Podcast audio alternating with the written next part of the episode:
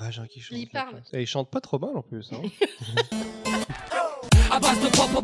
Culture.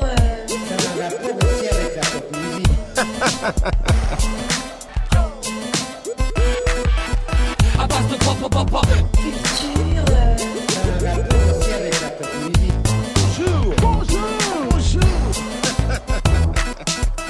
euh, Ça c'est fait. Le lancement de ouf, c'est fait.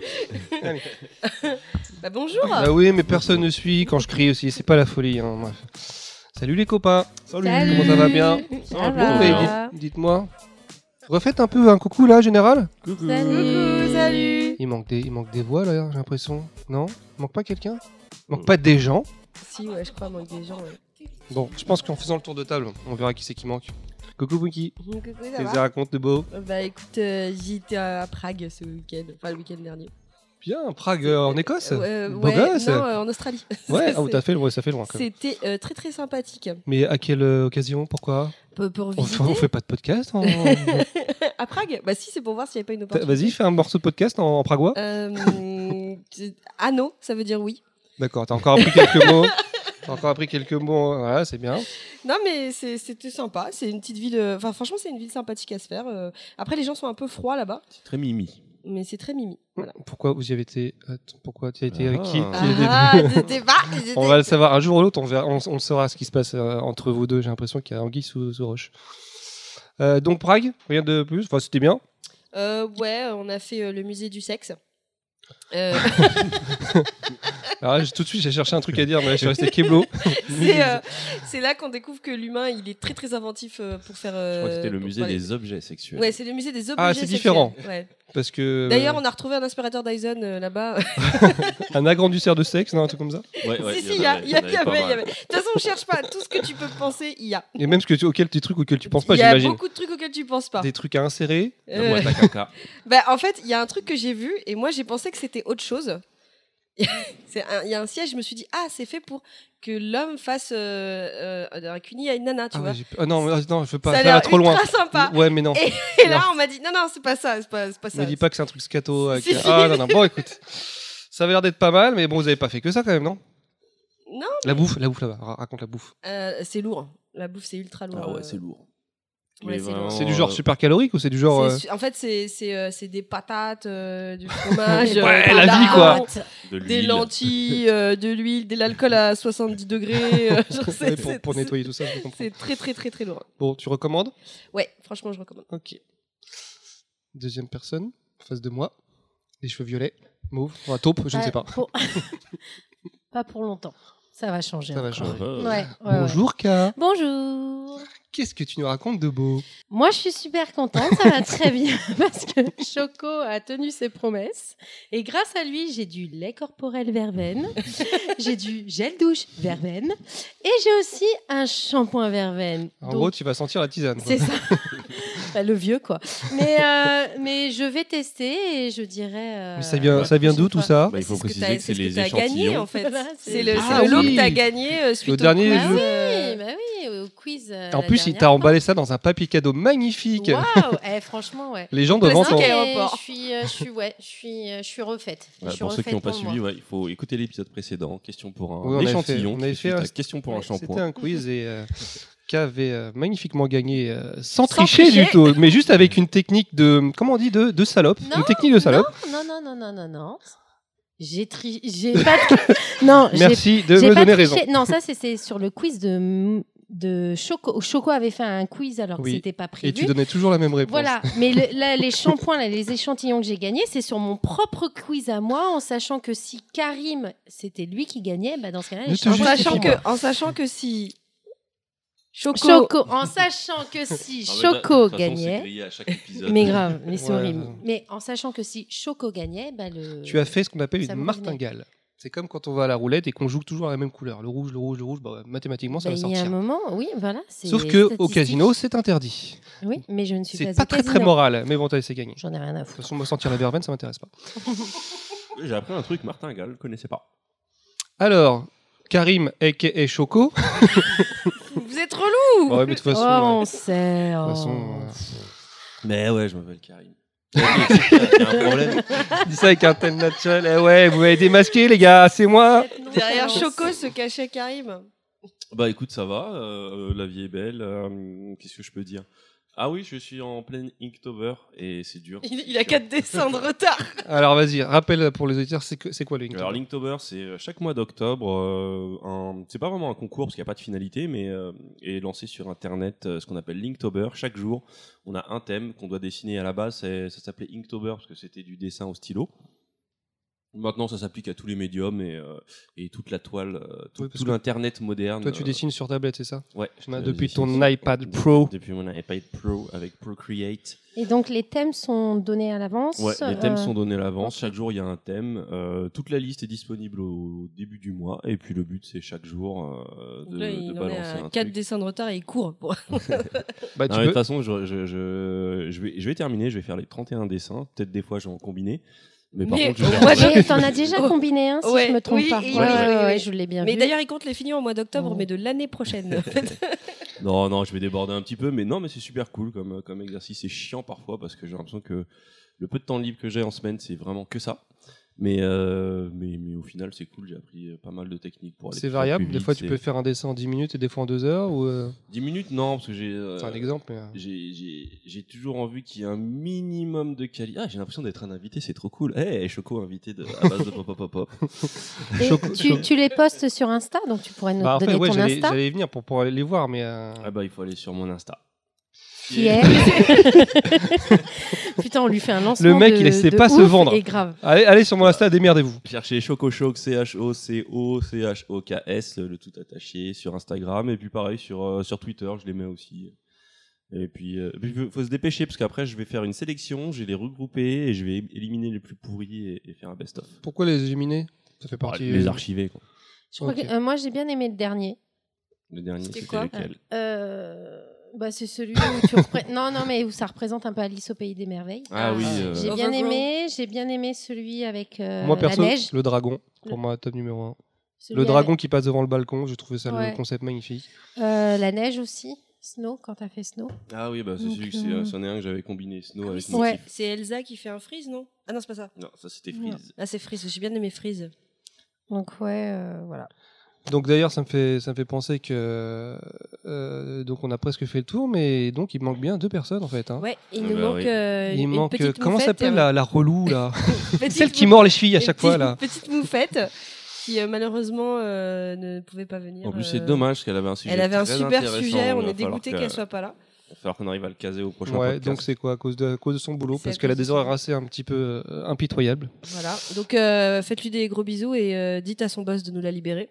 c'est ça, au moins un mois sur deux, on va, Voilà. on va dire. Et puis Tripin, Et- parce que Tripin c'est une star, donc il voyage un peu partout dans le monde entier. Ah euh, bah c'est- Tripin, ouais, bon, là, on Il est où en ce moment? Il est en vacances. Il était à Turin à un moment donné. Il est en vacances ou il donne des cours euh, Parce que là, Ah j'ai bah, vu c'est un peu des Ouais, vacances. hein. Attends, il danse partout dans le monde, c'est son boulot le il mec. danse.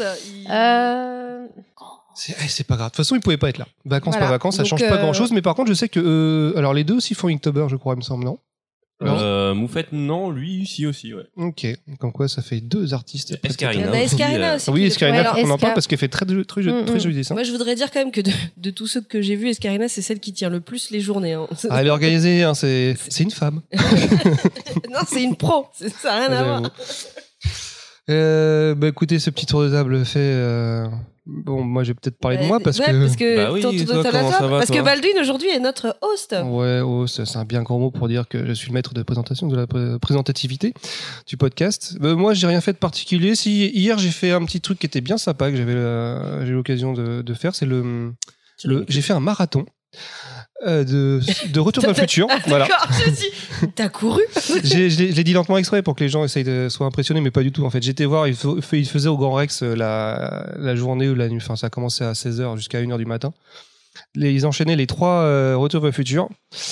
Les trois films en VF, c'est important parce que c'était euh, présenté par euh, Luc Hamet, le, le doubleur de, Marty. Et entre chaque film, il y avait des concerts, il y avait des, chansons, etc. Et franchement, il y avait une ambiance de fou. Chaque réplique, chaque scène, chaque mimique, les gens applaudissaient, rigolaient. Franchement, c'était fou. J'ai redécouvert les, films. C'était vraiment, c'était, euh, ça m'a mis la chair d'ampoule. Franchement, c'était, c'était. En plus, franchement, c'est à faire. En plus, ils le font. Je crois qu'ils vont le faire quasiment tous les ans parce que ça marche de fou. Le- le Grand Rex, la salle fait, je crois, si je me trompe pas, 2700 places. A été blindée. Et je j'ai pas le souvenir de- de- d'un film qui a plus de 30 ans où ça il y a encore autant de succès. euh, donc c'est euh, Et alors, C'est- ça c'est marche juste, encore. c'est après juste avoir revu Paris les trois, le- euh, ton ou- préféré mon préféré, ça reste, ça reste le 1. En fait, c'est vraiment par ordre décroissant. euh, croissant. Donc mon premier c'est le 1, après c'est le 2 et le 3. Je suis un peu moins fan du euh, du, Western. du, euh, du, du monde du western, mais enfin ça marche aussi. C'est euh, c'est les persos, c'est tout, c'est la musique, c'est. Mais c'est quelque chose qu'ils font que sur Paris ou Je ça pense va- pas. Je pense qu'ils vont faire, d'après ce que disait Lucas May, ils vont faire un peu aussi un peu la province parce que c'est vrai que c'est un phénomène bah, mondial. Ça marche partout. Ça marche dans dans, dans tous les pays. C'est culte. Et c'est vraiment l'une des des seules œuvres que je crois qui fait qui fait autant d'effets parce que hum, je sais même pas si un Star Wars ferait, ferait aussi bien. Je- J'en ai aucune idée. Je, je sais pas. Donc, euh, mais honnêtement, tenir. Tu vas te euh, faire des ennemis, toi. Mmh, tu vas honnêtement, avoir des je- problèmes. après, ça dépend quelle trilogie. ça dépend quelle trilogie, mais euh, mais le truc c'est que euh, c'est c'est dur de rester. Bon, il y avait une demi-heure de battement entre entre les films pouvaient sortir, mais c'est dur de rester, euh, je sais plus combien, 6 heures, 7 heures. Euh, assis au cinéma, sachant que la salle de Grand Rex, elle est pas archi confortable quand on est habitué au Dolby Cinéma et qu'on a un mètre d'espace entre chaque fauteuil. Là, c'est un peu compliqué, mais je me suis dit que j'allais peut-être pas faire le, le marathon, retour- euh, le Seigneur des Anneaux version longue, parce que 12 heures, 13 heures de film, là, c'est vraiment la question que je me pose. Parce qu'il y en a un prévu- Il y en a un qui est prévu, je crois, 2020. Alors, ça commence à 8 heures du matin, ça finit à, euh, à- ça finit à 2 heures ou 3 heures du matin, je crois. Enfin, je crois qu'il y a 14 S'il heures de film. S'il est dans une 13. salle Dolby Surround, je le fais. C'est, honnêtement, c'est dur. Mais franchement, c'est un kiff. Par contre, enchaîner les trois trucs, franchement, c'est un kiff. Mais il faut se préparer, hein, psychologiquement. C'est, Mais euh, euh, Parce qu'à mon avis, la fin des trois films, tu parlais elfique, hein, je pense. Là, tu, tu les enchaînes. Ok, ok. Mais c'était vraiment, c'était super sympa. Donc, euh, pour les fans, et même ceux qui sont pas euh, super, super fans, hein, euh, honnêtement, c'est, euh, c'est à faire. Tu crois qu'un jour ils feront la même chose pour la, véri- la vérité si je mens? Je, je- je n'espère surtout pas. qu'il y a le- le 4 qui est sorti. hein. Je Ou ne- le 5, ou je sais plus. hein, La le préquelle. C'est la préquelle Ouais, avec des acteurs inconnus. ouais. Donc bah voilà, et ben écoutez, aujourd'hui on va parler, c'est quoi le thème? Est-ce que quelqu'un veut balancer le thème histoire de dire euh, de, de niquer le suspense? C'est Halloween. Halloween. Halloween. Halloween. Halloween qui est la fête des citrouilles, Halloween. mais je pense que c'est c'est toi qui, euh, Ponky, qui va nous expliquer ce qui est. euh, C'est à la fin. C'est pour répondre à une question auditeur. Non, pas, pas, citrouilles. pas ce que les citrouilles, mais c'est toi qui vas nous expliquer d'où vient Hallow- Halloween. Vivi, Vivi, Ok, d'accord, parce qu'on se pose des questions après. tu c'est- nous c'est balances très, très le, sommaire ou pas Ah, C'est très très vieux. C'est très très vieux Halloween. Je crois que ça a moins 3-4 ans facile. Alors le sommaire de ce, de, de ce podcast sur Halloween, on va commencer par la micronique. Il y a, quelques, il y a pas mal de choses à dire. Euh, désolé, on a merdé, bah, ça a complètement disparu. On fait plus d'erreurs, on c'est magnifique. Je merdé, trouve ça en fait. génial. Je les ai coupés au montage en fait, les erreurs. Bah, ouais, ouais. Bah, en fait, elles sont pas là. Vous faites les trucs. Oh, Oh, t'es horrible. Ah, ça va, c'était facile, j'ai fait.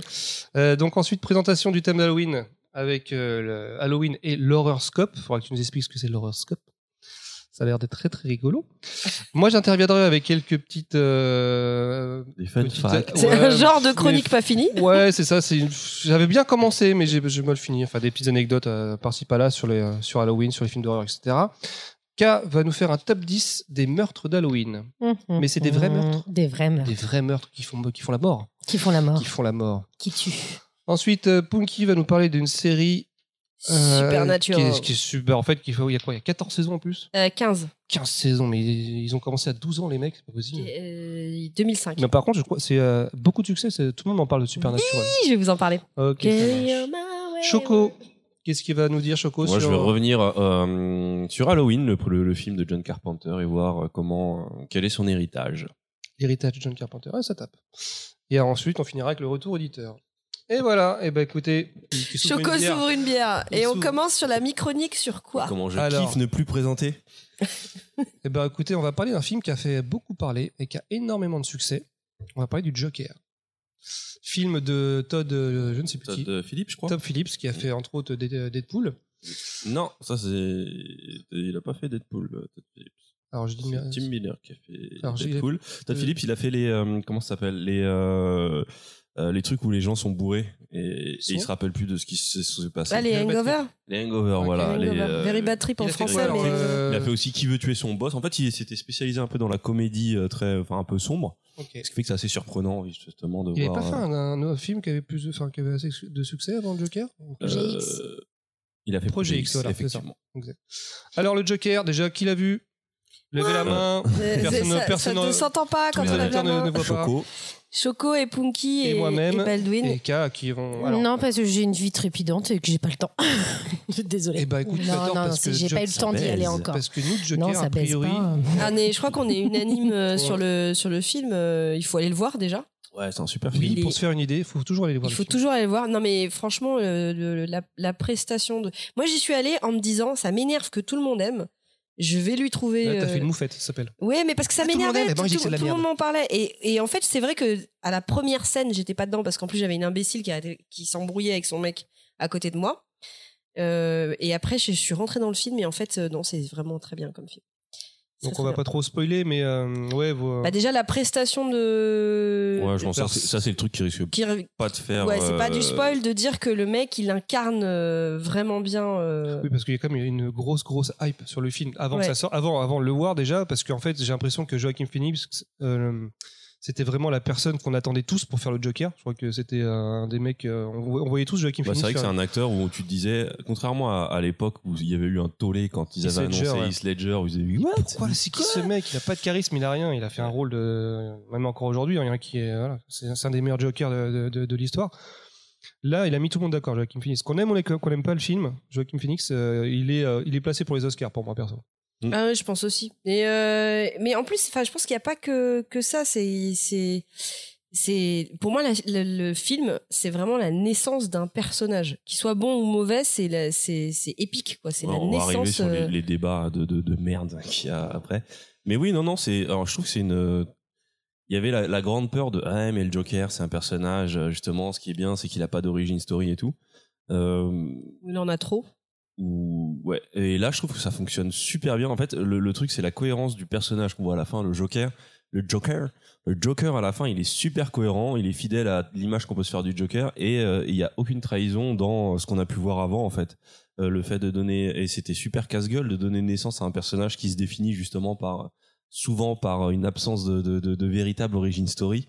On se rappelle du Joker de, de Heath Ledger qui racontait une histoire différente à chaque euh, interaction et là, avoir une histoire et figer un peu le personnage de cette manière, sachant qu'en plus c'est un one shot, donc ça veut pas dire que c'est la version définitive du Joker, mais je trouve que C'est ouais, une vision. c'est euh, ouais, c'est une Et c'est dur d'incarner ce personnage. Depuis Heath Ledger, euh, le Joker, c'est un. Bah, il a c'est- toujours été interprété de manière différente parce que Jack Nicholson le faisait un peu à la manière des comics, un peu. euh, D'ailleurs, il avait une, il avait une identité parce que c'était Jack Napier, si je me trompe pas. Napier qui Donc là, après, ils ont toujours essayé de chercher à, à, à cacher le, le- ou à, on- à ignorer le. Il faut pas oublier le Joker de Mark Hamill dans la série animée Ouais. et dans les jeux vidéo. Oui, c'est ça, mais il a pas non plus d'origine. Il a pas de nom. Enfin, Non, non, il a pas de il avait fait. pas de nom. Là, il, a, il avait un nom là, dans le. dans- Arthur Fleck. Oui, mais dans la mesure où c'est pas son vrai nom. Ouais. Bon, Oui. Je veux pas en dire plus, mais euh, voilà. Après, euh, moi, ce que j'ai aimé dans le film, c'est la manière dont il rattache les wagons avec euh, avec Bruce Wayne, parce que bon, on sait que c'est l'univers DC Comics, c'est l'univers de Batman, donc il est il est quand même évoqué, bien entendu. Mais on sait à la fin comment c'est comment tout est comment le cercle se, se termine, et j'ai trouvé ça super bien. Donc je peux pas trop vous en parler, mais en Alors, gros, faut faire attention parce que par rapport à ça, euh, en fonction de, des comics, des films, euh, etc., c'est rattaché différemment. C'est Oui, aussi sûr. tout le temps différent. je C'est- sais, mais En fait, là j'ai un comment cercle j'ai mané la manière dont Soit, ça a été fait. là. crée, soit un personnage crée l'autre, soit l'autre personnage crée l'un. Enfin, il y a une espèce de Et- cercle. ouais, mais là, la manière dont ça a été fait, je trouve ça génial. Ouais, c'est Je, vrai. je que- trouvais que ça, ça- c'était tellement naturel, c'était tellement bien. Pour toi, c'est l'une des meilleures connexions entre les, en fait, entre les deux, ce qu'ils apportent là pendant le film. Ouais, et le Ouais. seul truc qui me fait, Ouais. qui me fait un peu mal, c'est de savoir que, bah, comme dit euh, Choco, c'est un, c'est une espèce de one shot. C'est tellement un ovni. Je sais même pas comment il pourrait l'utiliser ah, autrement. Euh, je vois pas Joaquin faire un autre Joker dans un autre film avec un Batman. C'est Ouais, ou alors un Batman qui se passe dans cet univers où Joaquin Phoenix a 60 piges ou euh, c'est ça. Et en Ah, fait, ouais. euh, mais en fait, il est tellement euh, à l'ouest par rapport à tout ce qui se fait que c'en est génial. C'est- Il y, Ça a, fait il y a- du bien. il y a- il y a aussi juste un truc que j'ai adoré, c'est le- la notion de la maîtrise de, du Joker dans le chaos. Enfin, la maîtrise de ce personnage dans le chaos. De son de son existence et de, de la manière dont il se révèle dans le chaos qu'il y a autour de lui. Et je trouve que c'est extrêmement bien amené, c'est très subtil. Mais dès le début, on le voit qui grandit dans le chaos et, et jusqu'à la fin où ça explose. C'est- malmené d'abord par le chaos. Ouais, il est ville, d'abord malmené et une fois qu'il l'épouse, il se fond Ouais. dedans. ouais. Ouais, et aussi Il un, autre truc qui m'a beaucoup plu, c'est que, alors, il est présenté vraiment comme un mec, on va dire, normal. Donc, il a, il a ses souffrances, il- la, la ville, la dépression, le bouffe, etc. Et on, en fait, quand on connaît un peu le Joker dans ses différents univers, on sait que le Joker est quelqu'un d'extrêmement intelligent. C'est une de ses caractéristiques, il est extrêmement intelligent, extrêmement euh, fourbe, etc.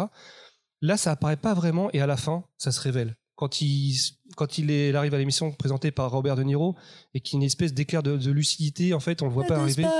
On, on- je spoil pas, ah, un petit peu, ok, mais en fait, c'est censé vous teaser au contraire de voir cette fin qui, qui arrive.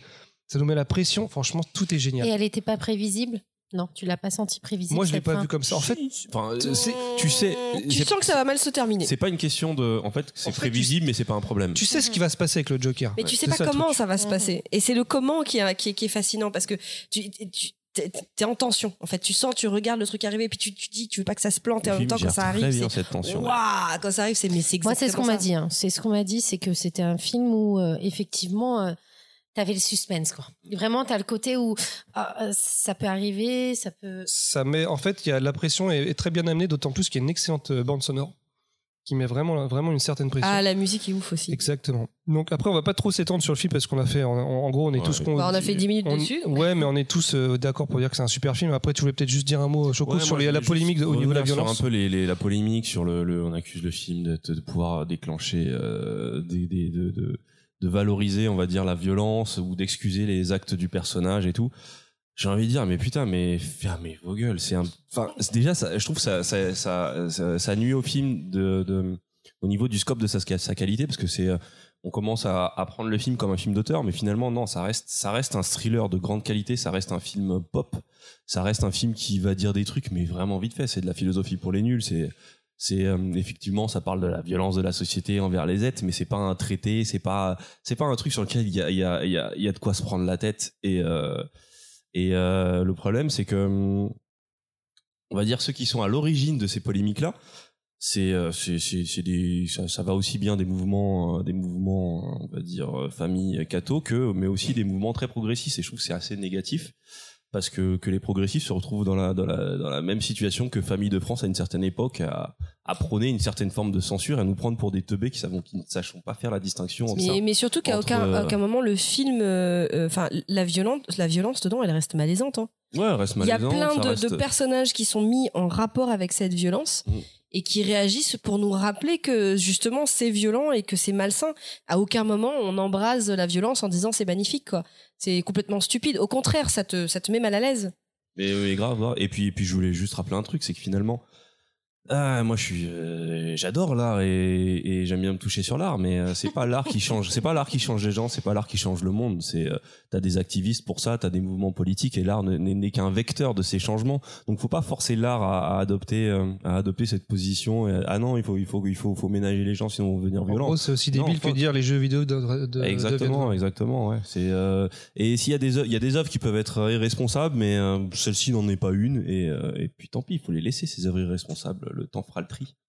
Et ben voilà, je crois qu'on a tout dit sur le Joker. En gros, si vous voulez faire votre, euh, votre avis, allez le voir, parce que je crois qu'il est encore à l'affiche. Ensuite, c'est euh, Punky qui va nous parler d'un truc que personne n'a compris. Donc j'ai noté Rhythm and, Rhythm and Flow et la découverte de Cardi B. Alors, euh, alors si, il y en a qui ont compris, c'est ceux qui savent ce que c'est que le hip-hop. euh, Le Le hip-hop, Je ne sais pas. HIP, HOP. Euh, Netflix, alors je suis pas la seule, Choco l'a vu avec moi, a sorti une émission de télé-réalité en mode, euh, je sais pas si on peut dire The Voice ou, euh, ou enfin un truc de talent show en fait, euh, mais euh, Télécrochet. un télécrochet euh, qui s'appelle euh, Rhythm and Flow, mais dédié euh, au rap vraiment, et c'est ça se passe aux États-Unis. Donc les juges, c'est Cardi B qui est une une rappeuse qui est souvent en bisbille avec Nicki Minaj, superstar. euh, superstar même, euh, Chance de rappeur et euh, et, Et 6ix9ine, non T.I. et T.I. Et en fait, euh, moi Cardi B, j'en, enfin, je, je, je, la- je la connaissais pas spécialement, mais dans cette émission, elle est ultra drôle. En fait, déjà l'émission, c'est c'est c'est vraiment c'est du bon hip hop. Enfin, les mecs qui rappent, ils sont bons. C'est pas un truc. euh, de merde. Tous les candidats sont. Après, t'as. En général, les croché aux Américains par rapport à ce qu'on on fait en France, c'est pas le même niveau. Ouais, mais, Soit mais danse en plus, stars, en plus de, ça, t'es dans un milieu où euh, t'es dans un milieu où le, le rap c'est un milieu dur quand même. T'es dans un milieu où les mecs quand ils arrivent, ils se font ils ont des vanner. flingues, quoi. Ils se font tirer dessus Non, direct. ils se font vanner, ils se font vanner. T'as- Surtout à New York, parce qu'à un moment donné, ils font, ils font dans plusieurs villes. Il y a Atlanta, New York, euh, LA et euh. Chicago. Et, et à New York, il y a des gens, ils se font gazer, quoi. Si t'y vas et que t'as pas ce qu'il faut, euh, euh, c'est, c'est pas la même chose. Et puis Cardi B, elle, ce que j'aime avec elle, c'est son honnêteté. C'est-à-dire qu'à un moment, elle dit, ouais, ouais, c'est sympa ce que tu fais, mais est-ce que tu vas me rapporter de la maille? Parce que grosso modo, elle a raison. Le milieu du hip-hop aux États-Unis, tu marches quand tu fais du fric, tu vois. On, on peut pas mélanger commercial, machin. Tu marches quand tu fais du fric. Donc quand elle te dit, c'est sympa, c'est mignon ce que tu fais, mais bon, quand tu vas être devant un producteur blanc, il va te regarder comme ça, il va dire, euh, vas-y, est-ce que tu fais des sous ou pas? Eh ben, cette nana m'a fait mourir de rire parce que toutes les cinq minutes, elle dit ce qui lui passe par la tête. Donc c'est la Mia Fry euh, américaine. Pas vraiment. non, non, non, non, non, elle est, elle, attention. Moi, enfin, il y a deux, trois remarques où je me suis rendu compte que cette nana est bien plus intelligente que ce qu'elle te fait croire. Elle est dans un personnage, mais elle est bien plus intelligente. Déjà, pour être là où elle est, je pense que, voilà, elle est pas complètement conne. Mais, euh, mais je sais pas, elle est drôle, tu vois. C'est, Pour, pour résumer, Cardi B, en gros, c'était, euh, elle faisait du, c'est une strippeuse. C'était une strippeuse qui a fait de la télé-réalité, euh, qui s'est fait assez connaître euh, par, pour des clashs. Une strippeuse. Elle faisait du striptease. Ah, stripteaseuse, Ouais, d'accord, ouais. ok. Oui, oui, ouais, ouais. une stripteaseuse. Stripper- Non, parce que stripper euh, girl. stripper girl. Et, euh, et ensuite, elle a eu un gros succès musical avec euh, le morceau Bodak Yellow. Et maintenant, c'est une superstar au même niveau que Nicki Minaj à l'époque. C'est la nouvelle Nicki Minaj. Et euh, très douée hein, au niveau musical. Et mais c'est vrai que c'est un personnage qui dit ce qu'il lui pense sans filtre.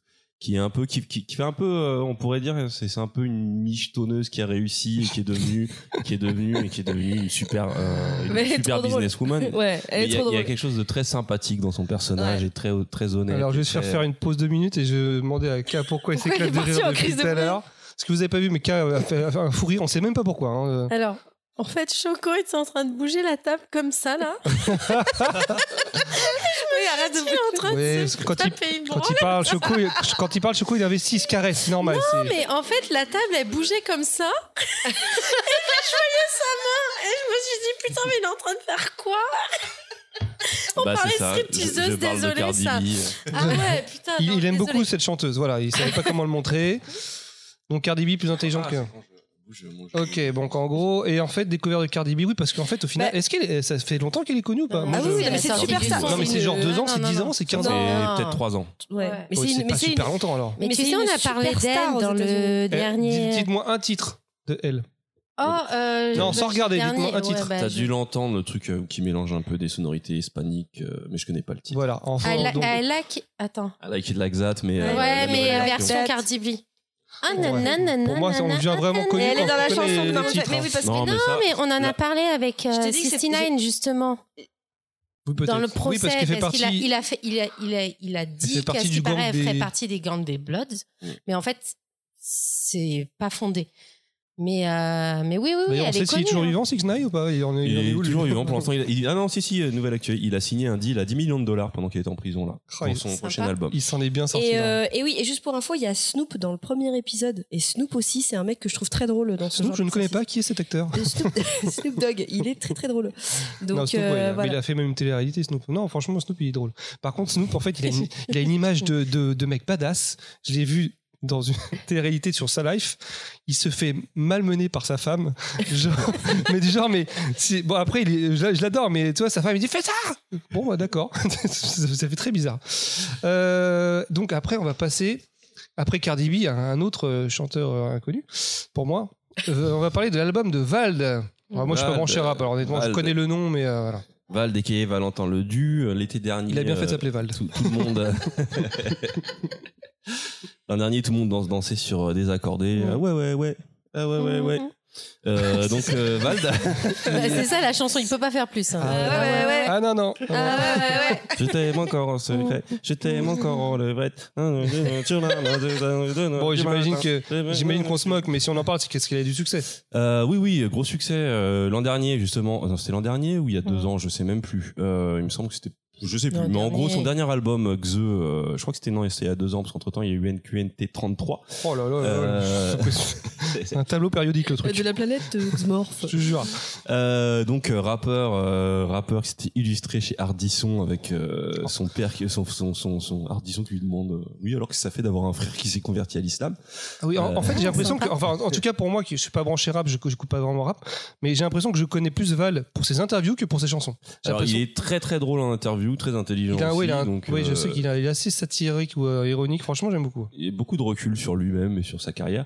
Mais ouais, en gros, il a sorti un album euh, dernièrement qui s'appelle Ce monde est cruel et euh, j'ai dévoré cet album cette semaine et je l'ai trouvé juste excellent. C'est, euh, je vais faire un petit résumé vite fait de Vald. Vald s'est fait connaître avec. On a, vous devez sûrement connaître la phrase "Il a pas dit bonjour", du coup, il s'est fait niquer. Sa mère. Voilà. Donc ça, c'est le premier titre qui Il a pas fait- dit bonjour. Il a s'est fait niquer sa mère. Du coup, il s'est fait niquer sa je, mère. je connais pas, j'avoue. Je passe pour un vieux con, mais je connais. C'est-à-dire que le mec arrivait. Et il a pas dit Il a pas dit bonjour. bonjour. Du coup, il s'est fait niquer sa mère. il est parti chez lui. Bonjour madame, je vais niquer ta mère. Il a niqué la mère de sa mère pour enfin niquer sa mère. Donc voilà, il s'est fait connaître avec ce morceau, un morceau un peu humoristique. Je me suis- et, euh, qui reprenait les codes. En fait, à Ah, l'époque vache. où il faisait ce morceau, il reprenait les codes de la trappe. Euh, Ah. Il en rigolait pour montrer qu'on peut faire un morceau euh, assez. euh, Juste avec sa mère, en fait. voilà, en disant, en disant de la merde et en répét- répétant un peu les, les- les codes et le flow trap.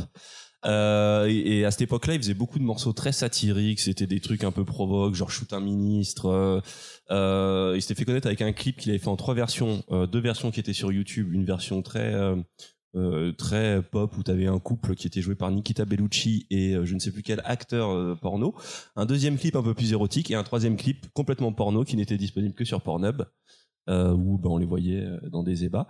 Et donc première partie de sa carrière beaucoup basée sur cette espèce de provoque de sale gosse jusqu'à son premier album Agartha où il a mélangé un peu ce côté provoque avec ses délires un peu complotistes. c'est pas un vrai complotiste mais il adore hein, les mythologies complotistes album précédent, euh, ça commence à devenir pop, ça commence à devenir très catchy, le tube euh, désaccordé où on peut aller en boîte et s'ambiancer sur du Vald. Et là, dernier album, c'est juste, je trouve, c'est euh, le meilleur album de rap que j'ai écouté sur cette dernière, enfin cette année en tout cas. C'est clair que c'est c'est un classique. Il y a du tube, il y a de, il y a de la réflexion. Ce monde est cruel. C'est c'est une phrase qui suit euh, tout le tout l'album et qui revient div- diverses formes, que ce soit dans les relations dans les relations hommes-femmes, dans les dans, dans son rapport à la société, dans dans la solitude. Donc euh, Tu le comparais un peu à ce que fait Orelsan, un nom, mais dans, dans le même. c'est ouais ouais, ça peut se rapprocher. En fait, il a il a ce truc d'avoir des formules des fois très simples qui te résument un truc de manière super claire. C'est du Orelsan en plus sale quand même. C'est plus sale. Il y a et il y a aussi un côté le mec il veut faire des tubes, le mec il veut faire des bangers et il te fait des putains de bangers. C'est un technicien de malade. C'est quoi un banger? Un banger, c'est un tube qui fait que tu vas bouger ta tête en soirée. C'est-à-dire que tu vas en soirée hip-hop quand on te met Ta un tête, elle banger. bang. Quand Donc, on au final, banger, Techniquement, c'est pas, c'est, pas les qui paroles qui sont importantes, c'est le rythme, c'est le, c'est le sample que tu vas mettre derrière. Ouais, c'est le sample, c'est le flow. Mais justement, il a cette qualité de réussir à faire des bangers tout en racontant des trucs drôles, tout en racontant des trucs intelligents, euh, ou des fois juste faire des bangers complètement stupides. Et euh, voilà, en fait, cet album-là, c'est un peu la synthèse de tout ce qu'il y a de bien dans le, dans le, dans le rap francophone actuellement. Et je trouve qu'il y a tout dedans. Tu retrouves, tu retrouves des influences de Booba, tu retrouves des influences de Relsan, tu retrouves des influences de, de- ouais, d'un peu tout ce qui marche et tout ce qui est bien. Donc euh, voilà, Vald, euh, ce monde est cruel, c'est de la bombe. Donc pour ceux qui aiment le rap, à écouter, c'est ça? Exactement. Et même pour ceux qui aiment pas le rap, hein, il y a des petits, il y a des, il y a des, il y a des, Oui, ça. il y a une attitude un peu rock and roll des fois. Donc euh, ouais, non, c'est vraiment, un- un- c'est un bête d'album. Ok, bah écoutez, on va continuer encore un peu avec la micronique parce qu'il y a encore deux trois choses à dire, notamment sur euh, un fait euh, important. C'est qui qui va nous en parler parce D'actualité. ah ouais, parce que là c'est euh, je- magnifique. hein. Je pense qu'on peut dire que c'est pop culture maintenant. Ça, il va y avoir un film, c'est Je sûr. pense qu'il y aura, Ouais, il y aura des de bandes façon, dessinées, je pense il y aura que des je, trucs. je pense que retrouver ou pas, cette personne va être euh, va être un personnage principal d'un film. on va parler parce que de franchement, Xavier Dupont de Ligonnès. Ah ouais, euh, c'est obligé. Ça a tenu en et, et je pense que même là, avec ce qui s'est passé donc euh, le week-end dernier, euh, je pense que ça va même euh, pousser Rappel- certains producteurs. Je vais le rappeler, je finis juste. Ça va pousser certains producteurs à justement peut-être euh, faire un film assez rapidement, parce que donc la- le week-end dernier, euh, vendredi soir, on a eu droit sur BFM TV. toutes les chaînes info. Ah ouais. Sont toutes passées. Mais hein. franchement, sérieusement, j'étais dans mon lit, j'étais sur euh, sur mon téléphone, bref, et je vois la, je vois le- l'alerte passer sur euh, sur Facebook. Et là, tout de suite, bah, qu'est-ce que j'ai fait hein, Comme une bouffonne, hein, je suis allée sur euh, BFM TV. hein. Et, euh, et là, donc, ouais, grosse annonce. euh, Xavier euh, Dupont de Ligonnès qui a été retrouvé à Glasgow. euh, bref. Donc, toute la nuit, je suis restée penchée sur le truc, comme si on allait m'apporter une solution tout de suite, qu'on allait montrer la photo de l'arrestation. Bref, j'étais à fond, à fond, à fond. On Et peut, puis, on, on peut excuse-moi, juste rappeler ce qu'il a fait parce que je crois que c'est. euh, alors, je- euh, je crois qu'il a tué toute sa famille et tout. C'est quelqu'un qui a terrassé des gens. ouais, ouais, en fait, C'est un méchant, mé- un Non, méchant en fait, ce qui s'est passé, c'est que euh, donc euh, pendant, c'était en 2000. euh, C'était un jeudi. C'était en 2011, donc euh, pendant deux semaines, il n'y avait plus du tout de, euh, il y avait plus du tout de nouvelles de la famille, euh, de la famille entière du pont de Ligonnès, et donc euh, ça a inquiété certaines personnes. Et quand ils sont, donc euh, les, les policiers ont été faire des recherches et puis ils ont trouvé euh, dans le dans le dans le jardin, ils ont découvert une planche en bois. Sous la planche en bois, ils ont décidé de regarder et de creuser un petit peu plus. Et là, il y avait euh, donc le corps de cinq personnes, à savoir une femme et quatre enfants. Et ça c'est donc en fait, on s'est rendu compte que c'était euh, la famille Xavier, euh, de, de Xavier Dupont de Ligonnès, mais il n'y avait pas le corps du, du père. Il y a eu des recherches, il y a eu plein de petites choses qui ont été faites. Est-ce que c'est sûr Alors, que c'est lui Il y a quand même plusieurs a- actions, justement, c'est indices, ce dont je voulais des- vous parler. Non, c'est plutôt des actions de, du, du père de famille qui pense euh, quand même à prouver qu'il- que ouais. c'est quand même lui parce que euh, déjà un an avant il avait acheté euh, quoi Durant l'année qui a précédé euh, le meurtre, il avait quand même acheté de la chaux. Il a fait le bail de la maison, il l'a résilié. Euh, Ah ouais, il y a eu euh, des, des lettres comme quoi il allait dire que en fait ils vont partir aux Éta- la famille entière va partir aux États-Unis parce que euh, en fait lui il travaillerait pour la CIA et c'est un c'est maintenant c'est un témoin protégé. Bref, il y a eu toutes des histoires rocambolesques qui ont été anticipées par Xavier Dupont de Ligonnès avant la tuerie.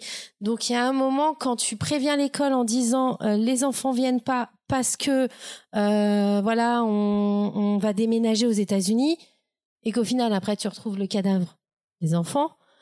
Bon, tu dis, alors après tu dis, ça peut être effectivement un problème, mais voilà, c'est lui qui a acheté, il a acheté de la chaux, euh, qu'est-ce qu'il avait acheté? Il a acheté, euh, il a acheté du ciment, il a acheté une bêche. Je veux dire, il y a un moment, euh, c'est quand euh. même, il y a beaucoup de aussi.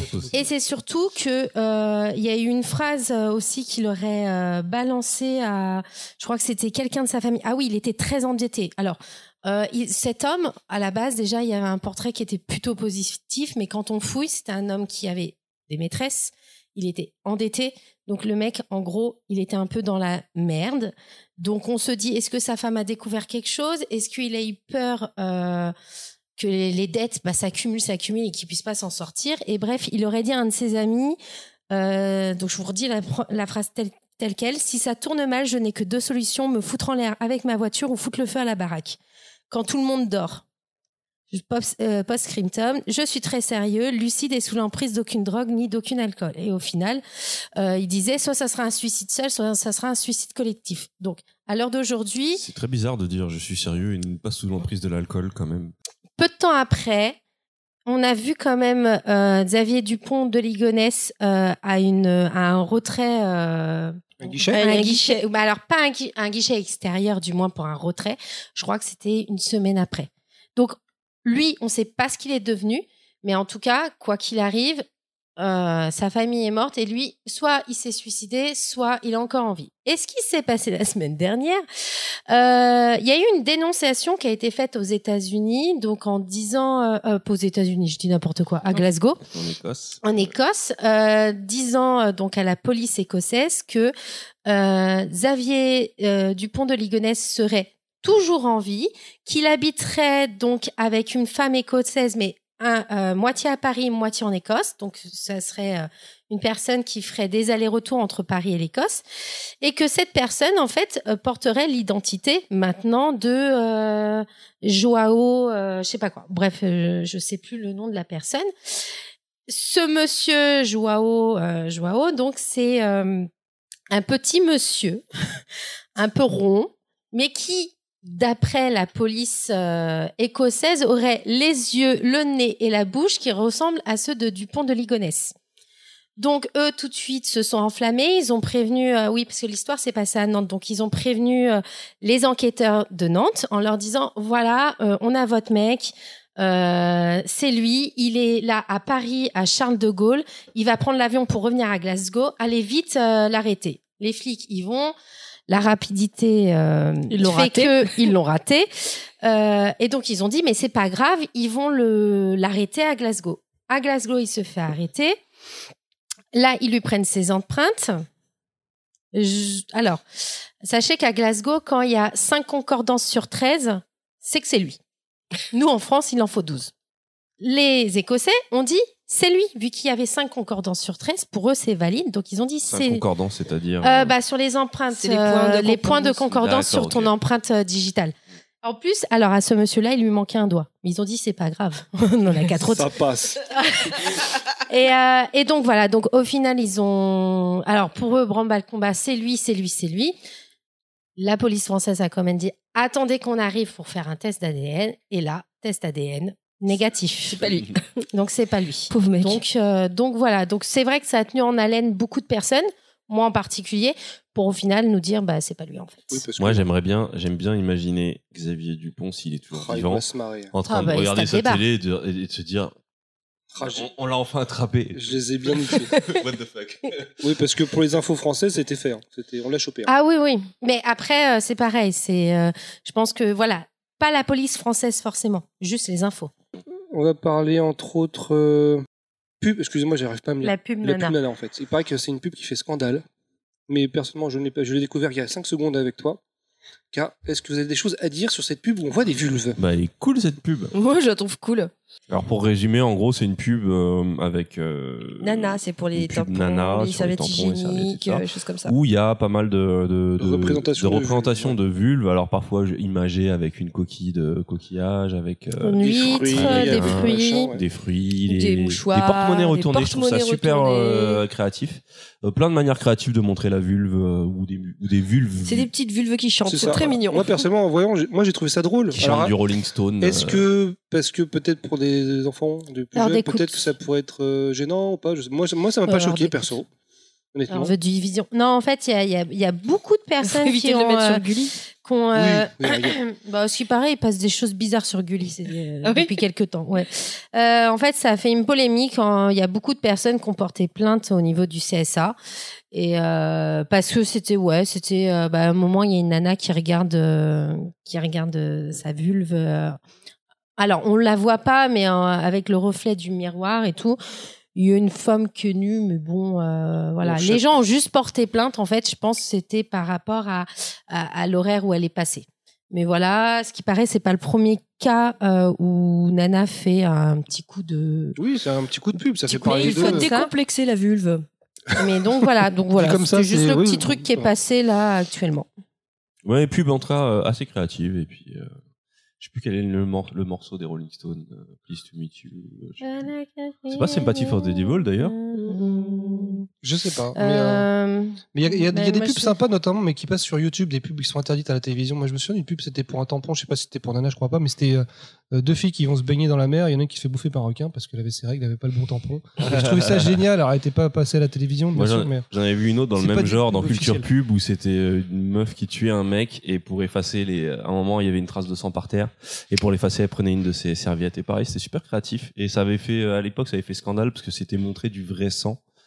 Ouais, mais ça, j'ai Ouais, jamais compris pourquoi ils montraient du bleu sur Non. le- le- les Ouais, serviettes, tu vois. Bah pour pas pour pas rappeler le sang. Il y a des gens qui aiment pas voir le sang. Il y a ouais, des gens. J'ai une collègue pas qui du s'est vrai évanouie sang, devant du Je sang. sais que c'est pas du vrai sang. Ouais, il y a ceux qui sont censés. Peut-être qu'ils vont vraiment mettre du sang. Ah, bref, peu importe. Bon, elle a fait. Moi, ça m'a fait rire, perso. Je suis pas choqué. Moi, je dirais plus de vulve à la télé. Ouais, euh, exactement. Plus de vulve à la télé. à la télé. Plus de vulve à, l'heure de grande écoute. Moi, je suis pour. Je suis pour.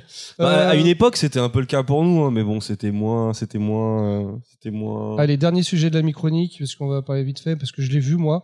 Euh, D'un point de vue technologique, il y a le fameux film Gemini Man qui est sorti de Angly, qui a fait parler Ah, je suis parce dégoûtée, je l'ai que raté. parce qu'il était tourné en, en- donc alors on appelle plus on appelle plus ça le en HFR, on appelle ça en 3D+ maintenant, une technologie qui permet de développer jusqu'à 120 images par seconde qui offre une fluidité à l'image assez impressionnante. Alors ça a fait un peu débat parce qu'il y a ceux qui disent euh, ouais mais ça fait trop caméscope, ça fait trop réel, ça enlève un truc. Et euh, moi qui avais découvert le, le Hobbit de Peter Jackson qui était tourné donc en HFR en 48 images par seconde, j'avais m'étais déjà pris une grosse claque, j'avais vraiment adoré. Mais en fait c'est on aime, on n'aime pas. Et il y a vraiment, il y a des gens qui détestent ça, qui trouvent que ça, ça fait complètement sortir du film. Moi, j'ai moi, adoré ça. Moi, j'ai entendu que justement sur les scènes d'action, notamment la scène en moto, ça change complètement le rapport à une scène d'action. Ça, ça, La c'est tout. Là où ça m'a le plus impressionné, bah, c'est en fait pour certains ralentis et c'est euh, notamment les explosions, les effets de particules. C'est, bluffant. J'étais le voir en Dolby Cinema, je crois que c'était à Belle Épine, euh, en 120 ima- images par seconde parce qu'en fonction des salles c'était 60 ou 120, etc. Et honnêtement, je suis plus, je suis pour qu'il y ait plus de films en 120 images par seconde. Bah, je vous invite à écouter euh, le podcast euh, No Fun qui en parle. Euh, pas No Fun, je raconte euh, No Ciné euh, avec Julien Dupuis qui fait un excellent passage sur le fait que le cinéma en fait a stagné depuis depuis 2001 l'Odyssée de l'espace. La technologie du cinéma en soi, euh, il faut qu'elle évolue parce que c'est ce qui nous ramènera dans les salles et, et- C'est J'entends souvent dire oui, mais euh, parce que tous les films vont être en 120 images par seconde. Non, en fait, il faut qu'il y ait tout en fait, et c'est bien que ça- la technologie évolue en fait, tout simplement. Bon, en gros, la micronique, c'est terminé.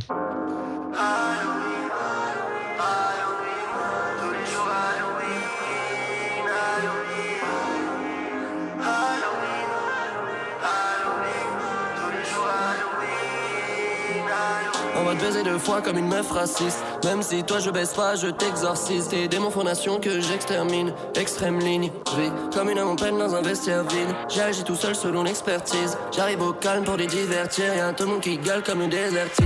Dan. Si le game est bloqué, je vais brûler le casino. Je suis dans mon film comme Tarantino. VALD ou Valentino. Le bénéf en kilo. Fuck un appart, je veux îlot. Je m'en souviens quand j'étais idiot.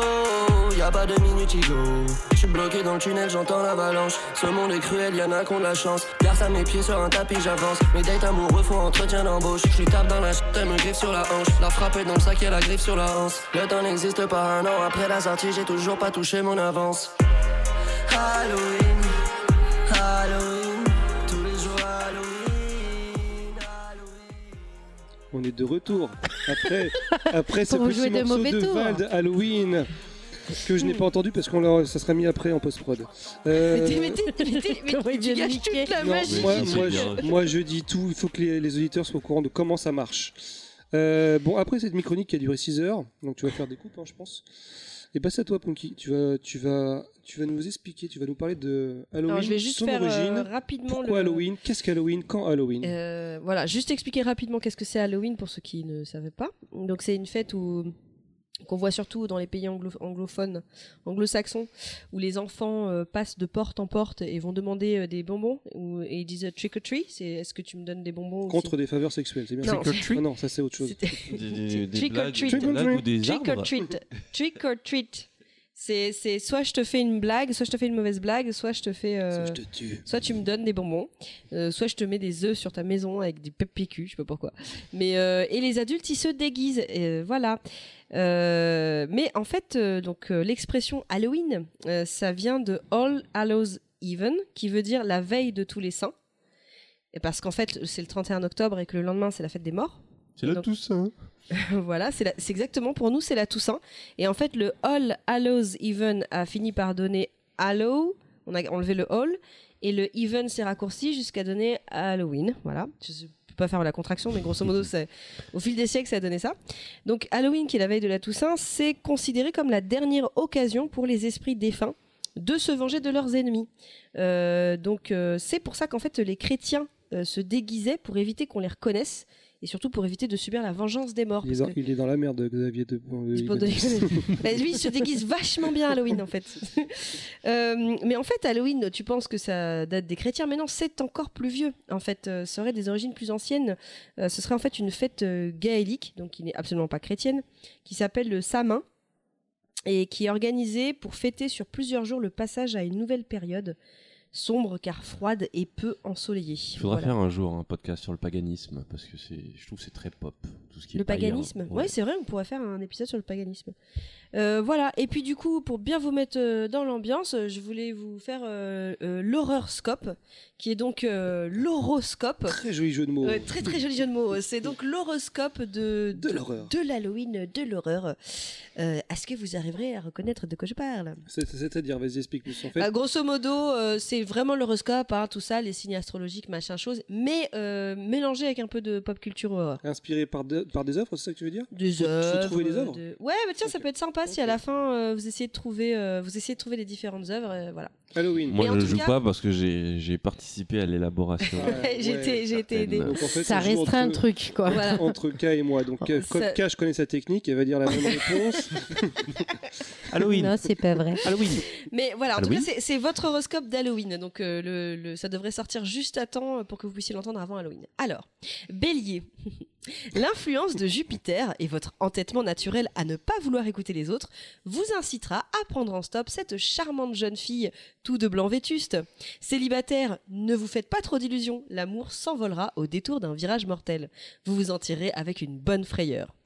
La Dame Euh, Blanche, bah c'est ça oui. Ouais, Mhm. c'est ça, la Dame Blanche.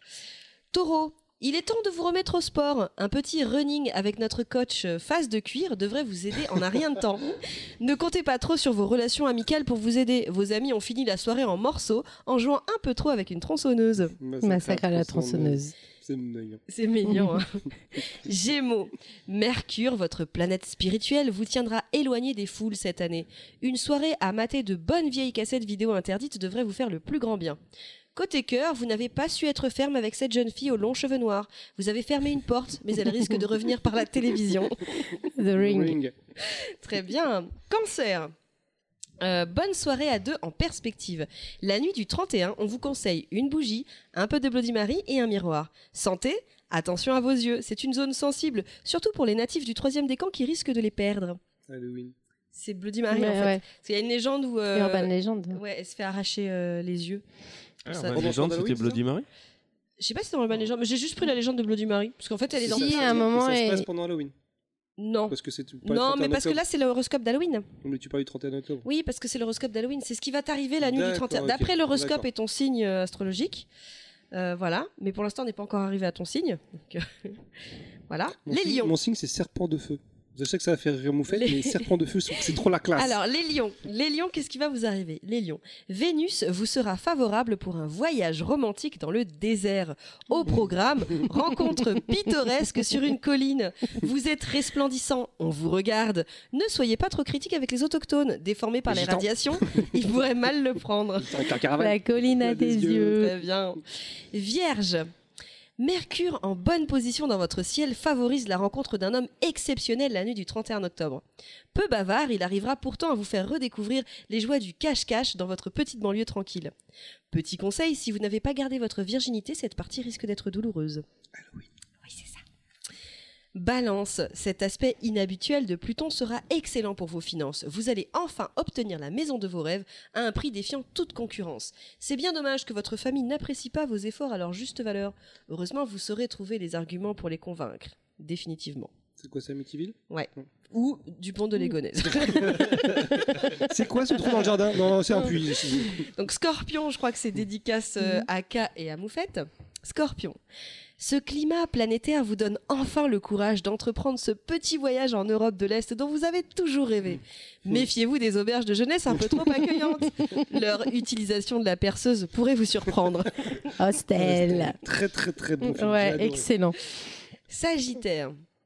L'automne vous redonne énergie et envie de promenade souterraine. Enfilez donc votre ciré jaune et passez une bonne soirée en compagnie de votre clown préféré. N'oubliez pas votre bouée, et oui, ils flottent tous en bas. Ça. Capricorne. Ce serait, on n'aurait pas un. Capricorne dans la bande? Je ne crois pas. Alors attention, Capricorne. Mars entre dans votre signe. Attention aux disputes, en particulier avec les vieilles femmes d'Igan devant votre patron. Vous devriez vraiment faire le premier pas ou un simple malentendu risque de se finir sous un train. Alors, comment ça Ces trucs en enfer? C'est Drag. Me to Hell. Drag Me to Hell, ouais, c'est- Verseau. Je sais plus c'était quoi en français. Justement, Euh, c'est, tu, juste- tu veux dans l'en- jusqu'à- jusqu'au bout de la nuit? Jusqu'à- ça, De l'enfer? Jusqu'à l'enfer, non beaucoup aimé ce film, mais, Ah, euh, mais Sam Raimi. Euh, Verseau. Jupiter fait encore des siennes et vous gâche un peu le sommeil. Évitez de trop vous endormir au risque de faire une rencontre désagréable avec un homme qui ne, veut vous, qui ne vous veut pas que du bien. Ses passions sont un peu trop sanglantes à votre goût et ses lames aiguisées sur un gant, c'est pas vraiment votre truc. Euh, Wolverine. Ah, J'allais dire Édouard au moins Édouard Romain d'argent. Ouais, enfin, il y avait les, les indices des mauvais rêves. C'est Freddy, sort de la Freddy, Nightmare Et enfin, bah, dédicace à notre petit tripin qui n'est pas là et qui, est, euh, qui est euh, donc euh, poisson, donc euh, ton horoscope tripin pour Halloween. Poisson, rien de grave, mais pensez à surveiller votre alimentation. Neptune entre dans votre signe et risque d'y faire des dégâts. Les natifs du premier décan seront cloués au lit avec de sérieux problèmes dermatologiques et des vomissements sévères. Les natifs du deuxième décan, un peu plus sensibles, risquent des retournements de tête à 360 degrés. N'oubliez pas de faire venir un prêtre pour vous débarrasser bien vite de ce vilain petit virus. L'exorciste. Franchement, c'était un très très très bon Ouais, bravo. Moi je dis ça mérite des applaudissements. Tu t'es- bien fiché, j'avoue. Ah, j'ai bien rigolé à faire ça. Eh ben écoutez, Euh, c'est. Ouais, bah je te remets le sommet. hein. L'horoscope, c'était une, c'était une bonne idée de faire ça, j'avoue. Bah après, c'est à toi, euh, Baldwin. T'avais des anecdotes pour nous, non? Bon, alors j'ai fait, j'ai essayé de chercher sur euh, sur les internets euh, quelques petites anecdotes euh, à propos d'Halloween ou des films d'horreur. Honnêtement, j'ai pas trouvé grand chose. Enfin, c'est souvent des trucs que tout le monde sait. un En fait. problème à la voix? Ouais, t'as pas un problème à la voix? Non. C'est une nouvelle voix tu travailles. Tu devrais peut-être boire quelque chose. Non, j'essaye d'avoir une voix un peu plus sexy, c'est tout. Euh. C'est pas sexy du tout. Tu rigoles ou quoi on dirait, euh, Comme si j'avais pris la mer. Ah, si, ça fait euh, petit côté garou quand même. Donc j'ai juste quelques petites anecdotes à vous, à vous parler, de, de- notamment sur les films d'horreur. Donc ça, ça va aller très vite. Mais le, le faviez-vous? Ah voilà, on va faire un faviez-vous pour faire euh, honneur à, à mes fêtes. Le faviez-vous euh, Pour cause de petit budget, pour le masque du film Halloween, ils ont pris le moins cher. Et c'était le masque de Capitaine Kirk dans Star Trek, donc de William Shatner, qu'ils ont repeint en blanc. Et c'est ça qui se donne le- l'aspect un peu fantomatique, dégueulasse en fait, euh, du, du, euh, du masque d'Halloween. Il faut, il faut le savoir. Alors, William Shatner était tenu au courant et en fait, il a, il a super bien pris en fait, donc il était même plutôt honoré. Euh, le saviez-vous? Dans Poltergeist, les squelettes utilisés pour tourner, tourner la scène pluvieuse de la piscine, pour ceux qui l'ont vu et qui s'en souviennent, étaient des vrais, des vrais Ah. squelettes. Comment ça? Et Ils- pourquoi ils c'était des vrais squelettes? Parce qu'en fait, les faux coûtaient plus cher que d'avoir des vrais squelettes. Et vu que c'était des grosses pinces, des grosses pinces, mais le truc c'est que euh, le truc c'est que les, les acteurs n'étaient pas au courant. Enfin, ils l'ont su après. Donc, euh, Mais euh, quand, quand tu dis c'est les- c'était moins cher, c'est ils les ont achetés. Où est-ce que où est-ce que t'achètes- où est-ce t'achètes un squelette des vrais squelettes eh ben, la droguerie du coin, je pense, euh, j'imagine. Mais euh, oui, je pense qu'avec des, des morgues ou des trucs comme ça, je sais pas combien coûte un, faux squelette, mais euh, s'ils en sont arrivés à en acheter des vrais, c'est qu'il doit y avoir une grosse différence de prix. J'ai envie de tousser pour toi. mais il est très bien, me voix.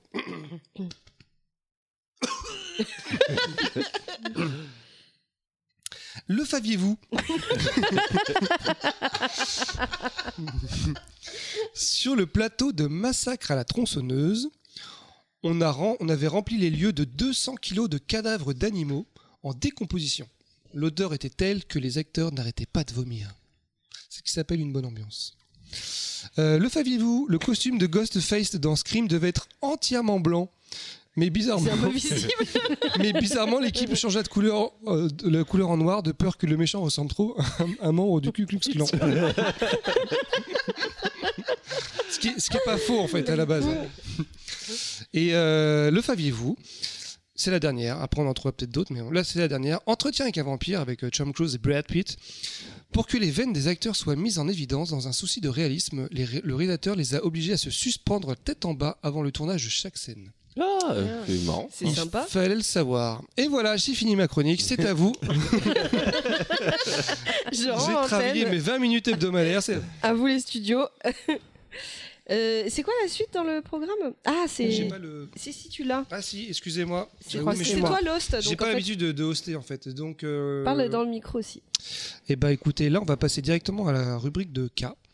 Et c'est 10 meurtres d'Halloween, des meurtres de véritables vrais.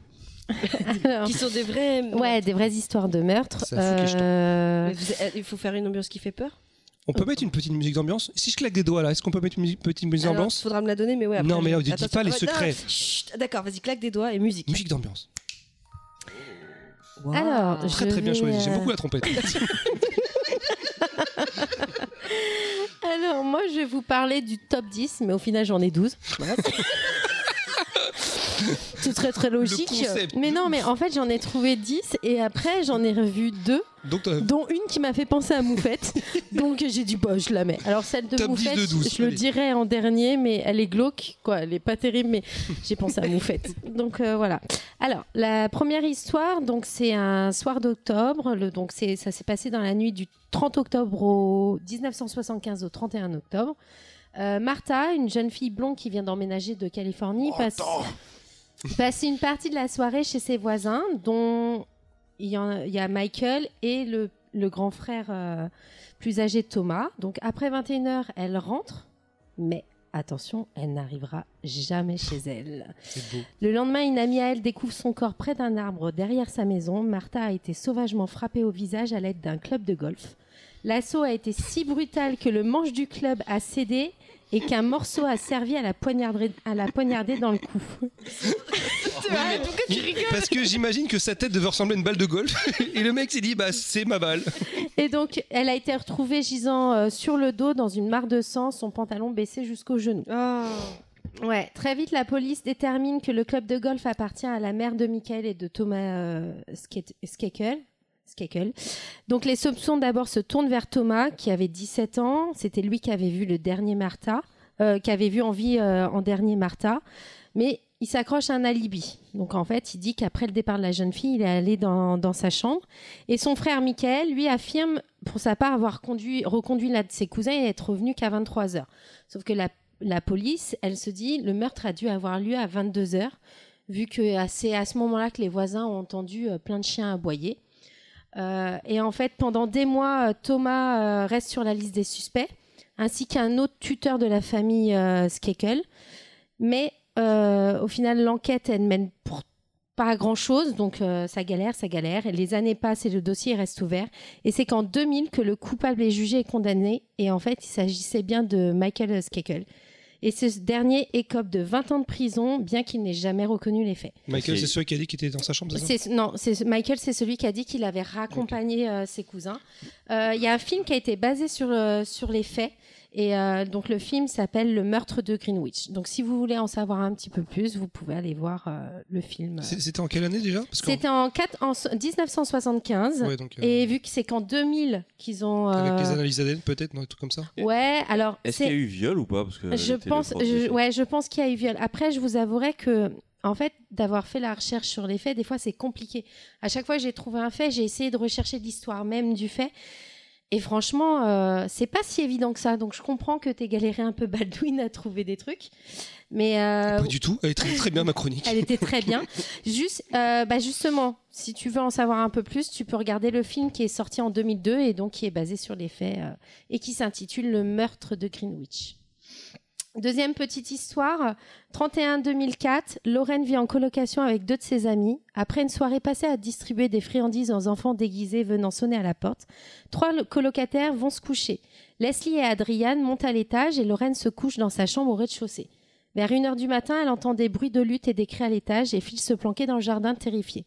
Après avoir entendu quelqu'un s'enfuir, elle montre et découvre ses deux colocataires sauvagement poignardés. Le coupable n'est autre que le fiancé d'une amie euh, d'Adriane, jaloux de la relation que sa prom- promise entretient avec cette dernière. Et lui, il écopera d'une peine à perpétuité. Donc voilà. C'est mérité. J'ai pas compris qui Ça fait très qui, côté mais- urban légende, quoi. T'entends une dispute en haut et, et tu te barres en courant et après. euh, Et donc en fait, c'est voilà, c'est l'ex, donc le, le garçon ex D'accord. de la fille. La fille qui s'est fait tuer ou celle qui s'est cachée? Non, des deux filles à l'étage. D'accord. Les deux filles à l'étage, c'est elles deux qui sont, qui sont retrouvées mortes.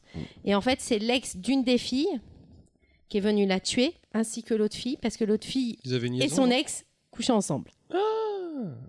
Ah, putain, Ah, moi, j'aurais le- été content à la place Le de ce cul, mec. le cul, le cul. Oui, là, j'aurais, j'aurais tenté autre chose. Moi, je serais venu en scred pour filmer. Alors, après, je vais vous raconter une histoire. Celle-là, elle va être un peu longue, mais vraiment, elle est, euh, elle est, pour moi, elle est horrible.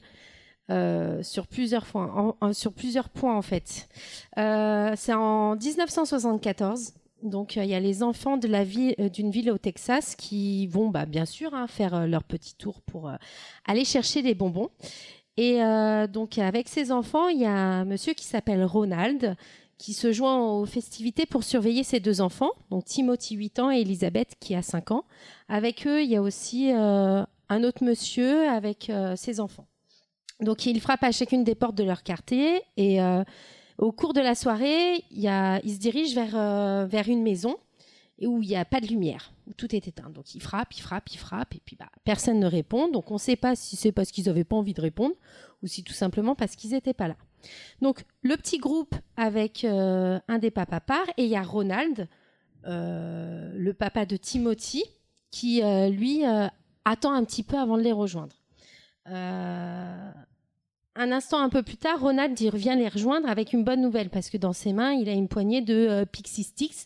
Donc c'est en fait c'est des pailles où à l'intérieur il y a, il y a- il y a des- de la poudre. Ouais, voilà. Ah, Il y a de la poudre de bonbons. moi, c'est ce que je sniffais quand j'étais petit. Tu sniffais. Si sniffais ça. Ah ouais, tu mais- déchirer le zen. Bah, à l'époque, il y avait que des mecs qui sniffaient dans les films, donc euh, on a fait Non, pareil. mais avec- ça doit déchirer le zen. Ça déchire le zen. J'ai Ça déjà explique beaucoup de sniffé, moi, choses. un euh, vous savez les mouchoirs euh, à l'eucalyptus là? Je le faisais brûler je faisais brûler la, la fumée je... hop là comme ça ça défonçait le crâne c'était horrible niveau au-dessus, là. Je suis entouré de drogués. Moi, j'ai envie d'essayer, là. ah ça défonce ça défonce c'est horrible ouais bah bref Moi, on, a tous une jeunesse hein. et, euh, et donc donc il revient euh, Ronald et il dit euh, il dit à tout le monde ouais euh, c'est bon euh, j'ai eu des bonbons bonne nouvelle euh, en fait ils m'ont ouvert et puis ils m'ont donné des bonbons donc voilà, ils finissent, euh, ils finissent un petit peu euh, leur petit tour et puis ils rentrent à la maison. Et puis euh, là, en fait, avant, de se, avant de mettre le petit Timothy au lit, son père Ronald lui autorise à, à goûter une partie des bonbons. Et euh, merde. dans ces bonbons-là, il autorise à lui faire manger euh, la petite paille avec la poudre à l'intérieur. Sauf que euh, quelques temps plus tard, en fait, il, il- il- quoi, Timothy il se plaint du goût. Il dit ah mais c'est pas bon papa. Donc papa lui dit bah va boire un verre mon fils, ça ira mieux. Prends du whisky. Donc voilà et en fait on se rend compte que moins d'une heure après euh, Timothy est mort. D'Amorora. Non? Non, c'est un Non. poison. Ouais ouais ouais. Ah, putain. En fait après l'autopsie on se rend compte que euh, dans la dans une partie de la poudre il y avait euh, du cyanure. Ah, putain. Ouais donc en fait tous les policiers ont été faire le tour de la ville pour savoir qui qui avait eu ces. Mais parce que c'est Ronald qui avait ramené ça, c'est ça? Bah, Ronald, ce qu'il dit, c'est que euh, au final, les, les gens ont ouvert. De C'est là où ils avaient frappé. éteint Ouais, voilà. Et ils lui ont donné des bonbons. Et Ronald, c'est le père du c'est petit. le père du petit Timothy. Oh putain. Alors, J'espère que c'est pas ce que je crois ce que c'est. Et en fait, donc, euh, donc, au final, donc voilà, les policiers vont voir un peu partout. Et puis, bah, souvent, les enfants ont dit, bah non, on les a pas mangés parce qu'il y avait une agrafe dessus. Et ils n'arrivaient pas à enlever l'agrafe, donc ils ont, ils ont laissé tomber et ils n'ont pas mangé euh, ce bonbon-là. Euh, et donc, euh, après, ce qui s'est passé, c'est que, bon, bah, les, les, les policiers ont été voir, ont été voir la maison qui était à ce moment-là inhabitée. Ils essaient de se renseigner, tout ça. Puis ils se rendent compte qu'ils ont quand même quelques soupçons sur le père. Et euh, pa- parce que le père il dit oui, mais on, on m'a donné, on m'a donné, mais je sais plus qui c'est. Il était un peu trop chelou, tu vois le père. Et en fait, ils se sont rendus compte en creusant dans la vie du père qu'il avait récemment rétracté des assurances vie pour ses deux enfants, dont une s'élevait à 20 000 dollars par tête et avait été faite un mois avant Halloween. Putain. Quand ils ont appris qu'il avait appelé ses assureurs pour réclamer son montant compensatoire dès le lendemain de la mort de Timothy, il n'y avait plus aucun doute. Ronald était le meurtrier qu'il cherchait. Il a plaidé non coupable et ses défenseurs ont même accusé un homme mystérieusement intraçable. Euh, C'était un individu perturbé qui serait servi d'Halloween pour empoisonner les enfants. Bref. Euh, mais les proches de Ronald, les amis, la famille et les, conna- et les collègues ont tous témoigné contre lui. Donc le 3 juin 75, Ils ont tous témoigné. ils ont tous témoigné contre Ronald. Parce qu'il était chelou ou. Bah, je pense qu'ils se Ça sont dit avec les un mec qui assurances. aime pas son enfant, ça doit se sentir. Et puis même, tu contractes. En fait, a- il avait contracté deux assurances. Une en janvier de l'année, où c'était 10 000, euh, 10 000 dollars par tête, et une euh, juste avant Halloween, 20 000 dollars par tête. Et, euh, Et, la, en et la fait- maman? Ah, Alors là, je sais pas, elle m'a pas donné de nouvelles.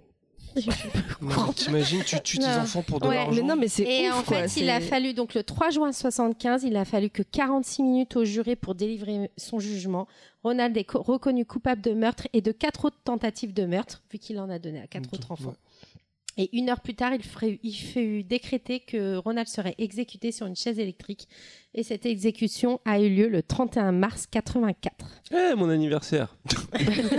j'avais, j'avais, j'avais, j'avais T'avais 5 cinq ans. ans. Franchement, Voilà. je, je, je, je sais pas, Je sais pas que si c'est un bon truc à je sais fêter. pas que je, je sais pas que je suis forcément pour la peine de mort, mais des mecs comme ça, ils méritent pas de vivre. Tuent ces gamins pour de l'argent. Eh, putain. ils ont mis quand Attention, même là, 9 tu Puis ans. en plus, le cyanure, c'est horrible. Ils ont, ils mis ça. 9 ans à l'exécuter Le- quand le même. fantôme en plus. Et d'autant Ah plus que j'ai appris mort. que avant de, la, avant d'aller- de, les, mecs qui, allaient se faire buter, enfin qui, qui allaient sur la, la chaise, la chaise électrique, je sais plus comme ça, mais euh, par injection, ils ont une super belle vie. C'est-à-dire contrairement aux mecs qui sont dans la, pri- dans la prison, ils sont, ils ont, ils peuvent rien faire. Eux, ils sont en plein, en- ils sont élevés en plein air, ils ont, ils ont une super bonne bouffe, ils sont, ils ont, ils ont accès à tout parce qu'ils justement ils vont crever. Ils ont une belle- donc il y a une belle vie pendant 9 ans.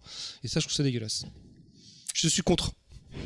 Je suis contre la guerre. Je dis que tu ressembles de plus en plus à comment il s'appelle ce, ce- ce chanteur euh, Michel Sardou. Non, on on vit dans une époque de merde, bien sûr. Bah, je suis d'accord. Mais. Je suis contre cette époque. Eh oui, c'est de la merde. Moi, je me désolidarise de tes propos parce que je suis absolument et toujours, euh, même même pour les pires ordures, euh, je peux pas te dire, hey, il méritait de mourir. Non, il méritait de mourir, mais c'est pas un état de dire qu'il fait qu'il faut crever. Non, mais je suis. Mais lui, il a bien décrété qu'un petit garçon, enfin, son petit garçon allait mourir. En plus, c'est ça le Il y a- y des gens Son qui- petit garçon. C'est-à-dire qu'il méritait de mourir, mais il n'y y a, a pas de. aucun moment parce que Non. en soi, il, il- il- imagine, il fait son bon, il est tordu. Ok, d'accord, t'es tordu, pas de souci. tu donnes les bonbons à tout le monde. Mais quand ton fils le soir te dit papa, est-ce que je peux manger ce bonbon-là? Je sais pas, il y a pas un moment tu dis Euh, non, je vais pas te donner, prends un autre, prends celui-là. Non, Pourquoi on lui fait pas la même chose à lui C'est-à-dire que faire pourquoi manger et- eh, la même chose. Non, mais c'est-à-dire que, c'est-à-dire que voilà, lui, il a donné du cyanure au gamin. Pourquoi, comme euh, exécution, on Vous dit savez comment c'est violent, le cyanure? Comment ça, ça Moi- tue? Bah, juste- Ça détruit l'intérieur Bah de, ouais, de, bah de justement, l'estomac? qu'il ait la même mort euh, comme ça. Moi, euh. je propose, on prend du fil barbelé, on lui met dans l'urètre, on essaie de le faire ressortir par l'anus. Ah, Et, et, et on fait un mouvement comme Co- ça. co- comment, tu, comment tu peux être contre mes propos sur la, sur, sur la mort d'un mec comme ça et lui proposer ça mais il le tue pas, lui. Ouais, la torture, ça tue T'es vivant, C'est de la punition. T'as été un vilain garçon. Eh, si jamais il y a une histoire de saut ou de hostel, le coupable, c'est choquant. C'est bizarre, mais le fait que t'aies parlé de ça, ça me, ça me brûle un peu dans l'urètre. Euh, quatrième petite histoire. Donc là, ça se passe le 31 octobre 1957. Euh, alors, des bonbons ou des surprises? Ce qui est sûr, c'est que Peter Fabiano n'a pas eu de bonbons. En ouvrant la porte ce soir, il se fait abattre à bout portant. Sa, femme Betty se rue vers lui, mais il est trop tard, il mourra dans l'ambulance. Betty soupçonne immédiatement Joanne Rabel. C'est une ancienne amie à elle, mais qui fut aussi son amante. C'est l'amante de la femme. De la femme, Oh, ouais. le- Jalouse depuis que Betty se soit rabibochée avec son mari. En fait, elles ont eu une liaison ensemble. Betty s'est séparée donc de son conjoint pour euh, vivre cette relation avec euh, avec Joanne Rabel. Et puis à un moment, euh, elle est un peu, elle a décidé d'arrêter ce- ce- ce- cette relation. Elle est retournée avec son mari et elle s'est rabibochée avec lui. Et si elle a vu juste, ce n'est pas Rabel qui a appuyé sur la gâchette, mais la nouvelle petite amie de Rabel, Goldin euh, Pinzer. Les deux femmes ont été arrêtées et emprisonnées. Donc en fait, elle a tué le mari de son ex-petite amie, mais c'est sa nouvelle petite amie qui a assassiné le Mais, mari. le- Mais c'est elle qui l'a convaincu. En fait, elle a convaincu. Elle a convaincu sa, nouvelle, nouvelle- petite amie de tirer sur le mari le de, mec son de ex. son ex. mais le Oh, mec qui est. ça- parce que c'est un rapport avec Halloween. Donc euh, le mec Bah, qui la tape à la c'est porte. finale le jour d'Halloween, Oui, c'est oui, voilà. Ah oui, 31 octobre Mais quoi, il tapait à 1950. la Il y avait une raison. ce- c'est- Ah oui, parce que Ah, bah, elle a frappé à la porte, lui. Ah, c'est- ah, d'accord, je pensais que c'était lui qui était. D'accord. lui, il avait son pot de bonbons et tout. D'accord, euh. ok. Voilà, en ouvrant, Non, mais en ça a ouvrant la aucune subtilité, quoi. T'ouvres la porte, elle tire. Elle se fait aba- il se fait abattre à bout portant. Ah Direct, il ouvre la porte. Boum, elles ont même pas réfléchi à un Ah, plan de non, peut-être on se non, fait non. pas choper. Non, ou- non, non, elles s'en foutent. Elles l'ont défoncé. Est-ce qu'elles ont péta les bonbons Ça manque un peu de subtilité pour moi, perso. Après, cinquième petite histoire. Ça aussi, c'est tristoun. C'est vraiment tristoun. On vrai est en- que depuis tout à l'heure, ce que tu dis, c'est super ouais, joyeux. non, mais non, mais euh, dès que ça, dès que c'est un peu des enfants, moi, ça me, dur. Surtout, voilà. Euh, 31 octobre 1994, le jeune Tony Bradley, 7 ans, était déguisé et prêt à en, décou- à en décou- à- prêt à en découdre avec les portes du voisinage. Mais sa quête de bonbons n'ira pas très loin, alors qu'il remonte une rue accompagné de sa maman et de sa tante. Un homme encapuché sort un pistolet et fait feu dans leur direction avant de s'enfuir. Tony ne se relèvera pas, le coupable ne fut jamais arrêté, mais on soupçonne un règlement de compte pour une sombre affaire de drogue avec le père du petit garçon. C'est pire quand le, quand le tueur il est pas arrêté. Bah, c'est et, et puis c'est Ah, et surtout, puis c'est voilà, de l'âge d'aller c'est- tuer le gosse de. Voilà, de- tu... Ouais. et alors je pense que ça ciblait pas forcément le gosse, mais en tout cas, soit le gosse, soit la femme, du... parce qu'ils étaient, euh, ils étaient en famille. Euh, voilà, on va continuer dans la joie et la bonne humeur. On vous avez prévenu, hein. On en a Ah ouais, combien je- là Ouais, On en que est dur, La hein. sixième, Ouais, la non, non. moitié. Euh, 31 octobre euh, 98 à 21 ans, car pas des petites histoires de cul un peu bah, on fera le prochain podcast sur du cul et je vous raconterai. Ah mais vous savez qu'il y a le dark, euh, le, le- tout ce qui est euh, les histoires de meurtre aussi sur le cul, j'en ai plein. hein. Je peux vous en raconter pas mal. Ah ouais, Ça ne m'étonne même pas. Mais Euh, donc 31 octobre 98 à 21 ans, Carl Jackson est un jeune homme discret qui mène sa vie tranquille avec sa petite amie et le fils de cette dernière. Le soir d'Halloween 98, il prend sa voiture pour aller chercher le petit garçon à une soirée.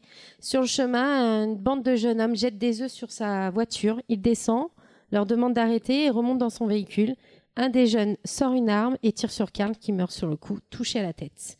Et le coupable ne sera aussi pas arrêté. Ah, c'est The Purge. C'est ouf. Euh, on continue.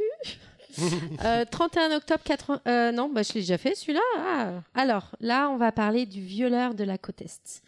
Quand on Ah, pense à Halloween, quand on pense à Halloween dans son Waouh, du cul. Euh, quand, quand on pense à Halloween dans son quartier, on, admi- on imagine forcément des petits groupes de gamins qui courent avec euh, des, rues euh, costumées, passant de maison en maison pour demander des friandises. Mais c'est sans doute ce qu'était parti faire ce jeune groupe d'adolescentes en 2009 qui tomba nez à nez avec un taré parti faire son marché, brandissant une arme. Euh, ce dernier viola deux d'entre elles, la troisième appela rapidement sa mère avec son portable, mais trop tard. Le violeur a pris la fuite. Aaron Thomas, qui est ce fameux violeur, il fut retrouvé seulement deux ans plus tard par la police.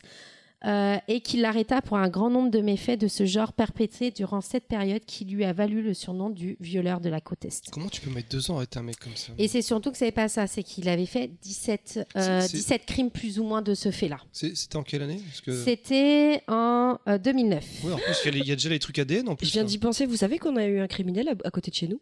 C'est vrai Ah oui, c'est vrai. Oui, parce que non Quand mais tu dis à côté, c'est l'appartement à côté? Euh, bah, en fait, je sais pas où exactement dans Raconte. Boulogne. Dans l'immeuble Ah, dans Eh Boulogne, ben-. À Boulby en tout cas. À Boulby, parce qu'en fait, euh, maintenant Google sait où j'habite. Et donc il te dit attention, il Et y a un donc, tueur. et donc, il m'envoie des actualités sur Boulby. Et en fait, euh, il y a un mec qui a, qui a de Boulby, qui a été arrêté. Il y a deux ans, il a tué sa femme et il l'a découpée dans la baignoire. Je pensais pas que c'était possible à Ah, il côté de chez deux moi. à. Boulby, c'est chaud T'as la chance Putain, il a un grand appart. Ouais, il est riche. Non, mais je pensais pas que ça pouvait arriver près de chez toi, tu vois. Mais genre. ça marche que Boulby parce que moi, Savigny-sur-Orge, Google, il me s'en bat les couilles. Ouais, Il se alors passe y tellement a- rien. À Savigny-sur-Orge Il se passe quoi? Vas-y, t'as des, t'as, t'as Toi des aussi, news? t'as des, Ah, t'as ça des gens m'intéresse. qui, t'as des gens Ça qui découpent m'intéresse. des gens dans les Ah, baignoires. Savigny, Savigny, Ah, Savigny. Savigny-sur-Orge, c'est pas très connu pour le, pour, pour le crime organisé. C'était hein. quoi la femme qui avait été retrouvée? Mais si, je crois qu'elle venait de Non, Savigny-sur-Orge. c'est Une sûr. femme qui avait été Elle retrouvée sous venait. une voiture. Oui, mais sous Non, une mais voiture à Montlhéry, euh, morte, assassinée, et elle venait de Savigny-sur-Orge. Ouais, mais peut-être que ça s'est fait à Montlhéry. Après, il y a eu le tueur de Grigny aussi. Parce que, ouais, mais. à l'époque, euh, ouais, le 9, hein, il y avait avec des Grigny, hein. Grigny, ça ressemble Ah, à Gotham. Là, Savigny, je suis désolé, euh, c'est pas la même. hein. Eh, Grigny, Viry-Châtillon. euh, Ah, tu sais que même à Atis-Mons, à l'époque, euh, le, le Concorde et tout, il y a eu des, des- il y a eu des, des morts. Il y a eu des y a eu meurtres. des gens qui se sont tirés dessus, c'était trop Ouais, bien. grave. Bah, C'est trop bien. Moi, j'ai, la Norville, il y a eu un truc aussi. Ah, Bon, après, moi, j'ai eu autre chose, mais bon, bref, c'est, on va pas raconter Bon, on là. va parce que- continuer avec ta chronique. continue Allez, avec ta vas-y. chronique. Voilà, euh, alors, une autre petite histoire, c'est euh, Devon, euh, Devon Griffin, c'est un ado euh, de euh, Waouh, j'arrive pas à dire. L'Ohio. L'Ohio L'Ohio. L'Iowa ou Oh putain, je suis dyslexique. Il y a il y a il y a il W des, des States. Il y a un W dedans? C'est O-I. Comment ça s'écrit O-H-I-O. C'est l'Ohio. Ohio. Voilà, c'est bon. Donc, c'est un petit garçon normal et il se décide de se rendre à la messe le dimanche 31 octobre Je suis sûr 2010. que c'est un Renoir. Non, euh... oh, je sais pas. Je sais pas. Devon, ah, il y a des chances. Il va En à la messe en plus. Et en ah. fait, comment rendre le, pot- euh, le, le truc un peu plus gay? Merci. Choco, non mais super. En rentrant chez lui, il découvre horrifié le corps de son frère Derek, de sa mère Suzanne et de so- du nouveau mari de Suzanne, donc euh, William Lisk, battu à mort. En état de choc, donc il est incapable d'expliquer au secours euh, ce qu'il vient de voir. Euh, donc en état de choc, excusez-moi, j'ai perdu. Mais et en fait, il leur parle de maison hantée, donc euh, complètement déconnecté le gamin. Et en fait, euh, on se rend compte que le, coupable de cette tuerie, c'est juste le fils de William, qui est un peu schizophrène et qui est connu pour plusieurs incidents violents. Il a fourni aucune explication, mais il n'a pas nié les faits. Donc en fait, ils ont arrêté le fils de William pour. Attends, le... C'est pas le petit Alors Devon. le Devon, Devon, c'est juste. Ah non, d'accord, c'est Devon, le- c'est c'est en son fait c'est le fils de William. voilà, Devon c'est le fils de Suzanne. Et en fait, ce qui s'est passé, c'est que lui, il était à la messe, tout ça, tranquille, il rentre chez lui, il voit trois, euh, trois cadavres et puis il se met à parler aux flics de maison hantée. Donc les, les- au début, Ça, ils c'est disent son- waouh, son c'est beau-frère. ch- Euh, Voilà, son- et son son demi-frère. Et donc en fait, on se rend compte que c'était le demi-frère qui ne vivait pas dans la maison, qui est venu tuer. euh, donc il est venu tuer son père euh, et ce gamin était atteint de schizophrénie.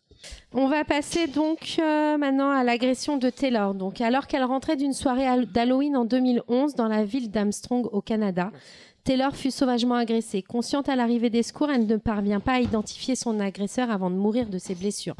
Donc elle était consciente et puis on lui a posé plein de questions, mais impossible. Et puis après, elle est morte peu de temps après.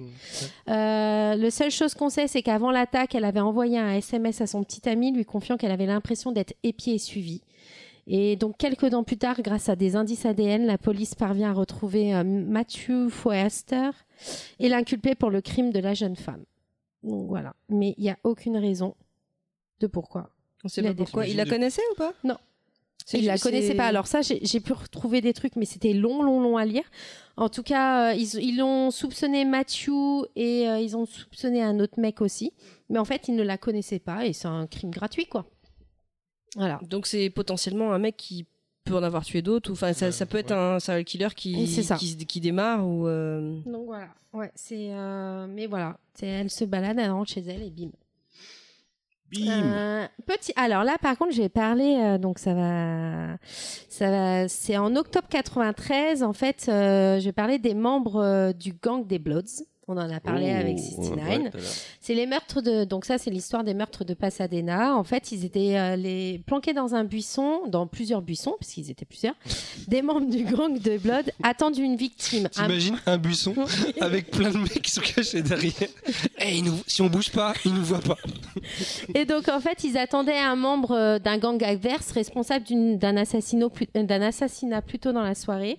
Et euh, donc là, euh, un groupe arrive et bim, direct, ils sortent, ils surgissent des buissons, ils ouvrent le feu. Il y avait six adolescents déguisés qui s'effondrent, trois ne se relèveront pas. Les Bloods s'étaient trempés de cibles. Il fallut deux ans avant que ce groupe de malfrats soit jugé coupable de ces meurtres. Putain, c'est con. Ah, c'est voilà. putain. Ah ouais. Après, je vais vous parler. euh, donc là, il en reste plus que deux. Je vais vous parler. Ouais, je suis désolée. Je suis J'ai désolée. perdu 2 hein. kilos, moi, personnellement. Euh, Je pense désolée que les auditeurs, qui il y y en a plein qui sont- Ah, qui- Mais en même temps, c'est bon, ouais, voilà, c'est faut assumer. C'est le thème Voilà. d'Halloween, ça fait peur, c'est pas bien. Euh, Là, après, je vais vous parler d'une histoire je sais, qui, a, qui a fait grand bruit. Euh, c'est, euh, je sais pas si vous vous en souvenez de Meredith. C'était à Pérouse, euh, Pérouse en, Espa- en Espagne, en Italie, je veux dire, excusez-moi. C'était une euh, jeune fille, deux jeunes fi- une jeune fille qui est morte assassinée. Il y avait sa, euh, sa colocataire qui habitait avec elle, Amanda Knox, si je me trompe pas. Mm, mm. Bref, en, en- en gros, c'est. euh, c'est- Comment je peux vous dire ça? Euh, C'est probablement parce que Meredith a refusé une expérience sexuelle euh, extrême, qu'elle fut tuée. euh, elle avait 21 ans, elle était étudiante Erasmus à, Erasmus à Pérouse, en Italie.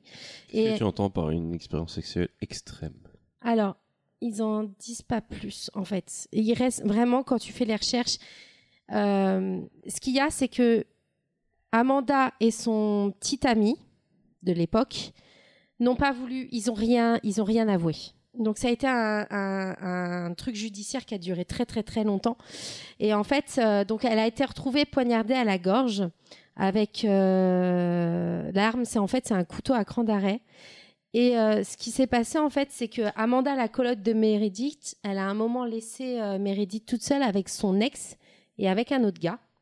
Et en fait, à ce moment-là, les hommes, ils ont essayé de ouais de, de, de- De baiser avec.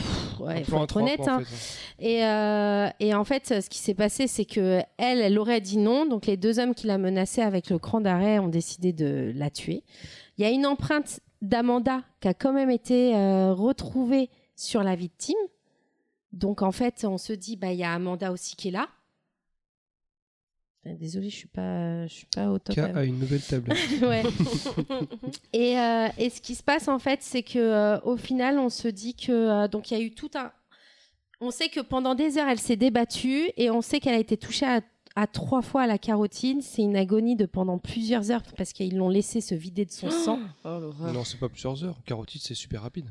Bah ça dépend s'ils ont bien entaillé le truc ou pas quoi. En carotide, c'est en quelques, c'est en quelques secondes. Et Ouais, je- C'est comme, si- Ouais. comme- c'est comme la, la, la veine fémorale sur la cuisse. C'est, Ouais. euh, Les deux endroits où euh, ouais, ça, ça part. Ah, Après, c'était peut-être une carotide. euh.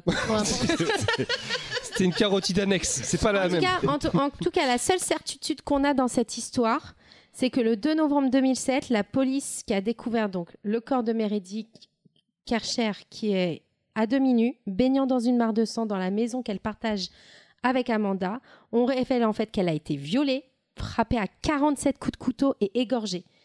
Et en fait, donc, la seule ADN qui a été identifiée vraiment, hormis celle d'Amanda là euh, sur son corps vite fait, c'est celle de Rudy Guédé.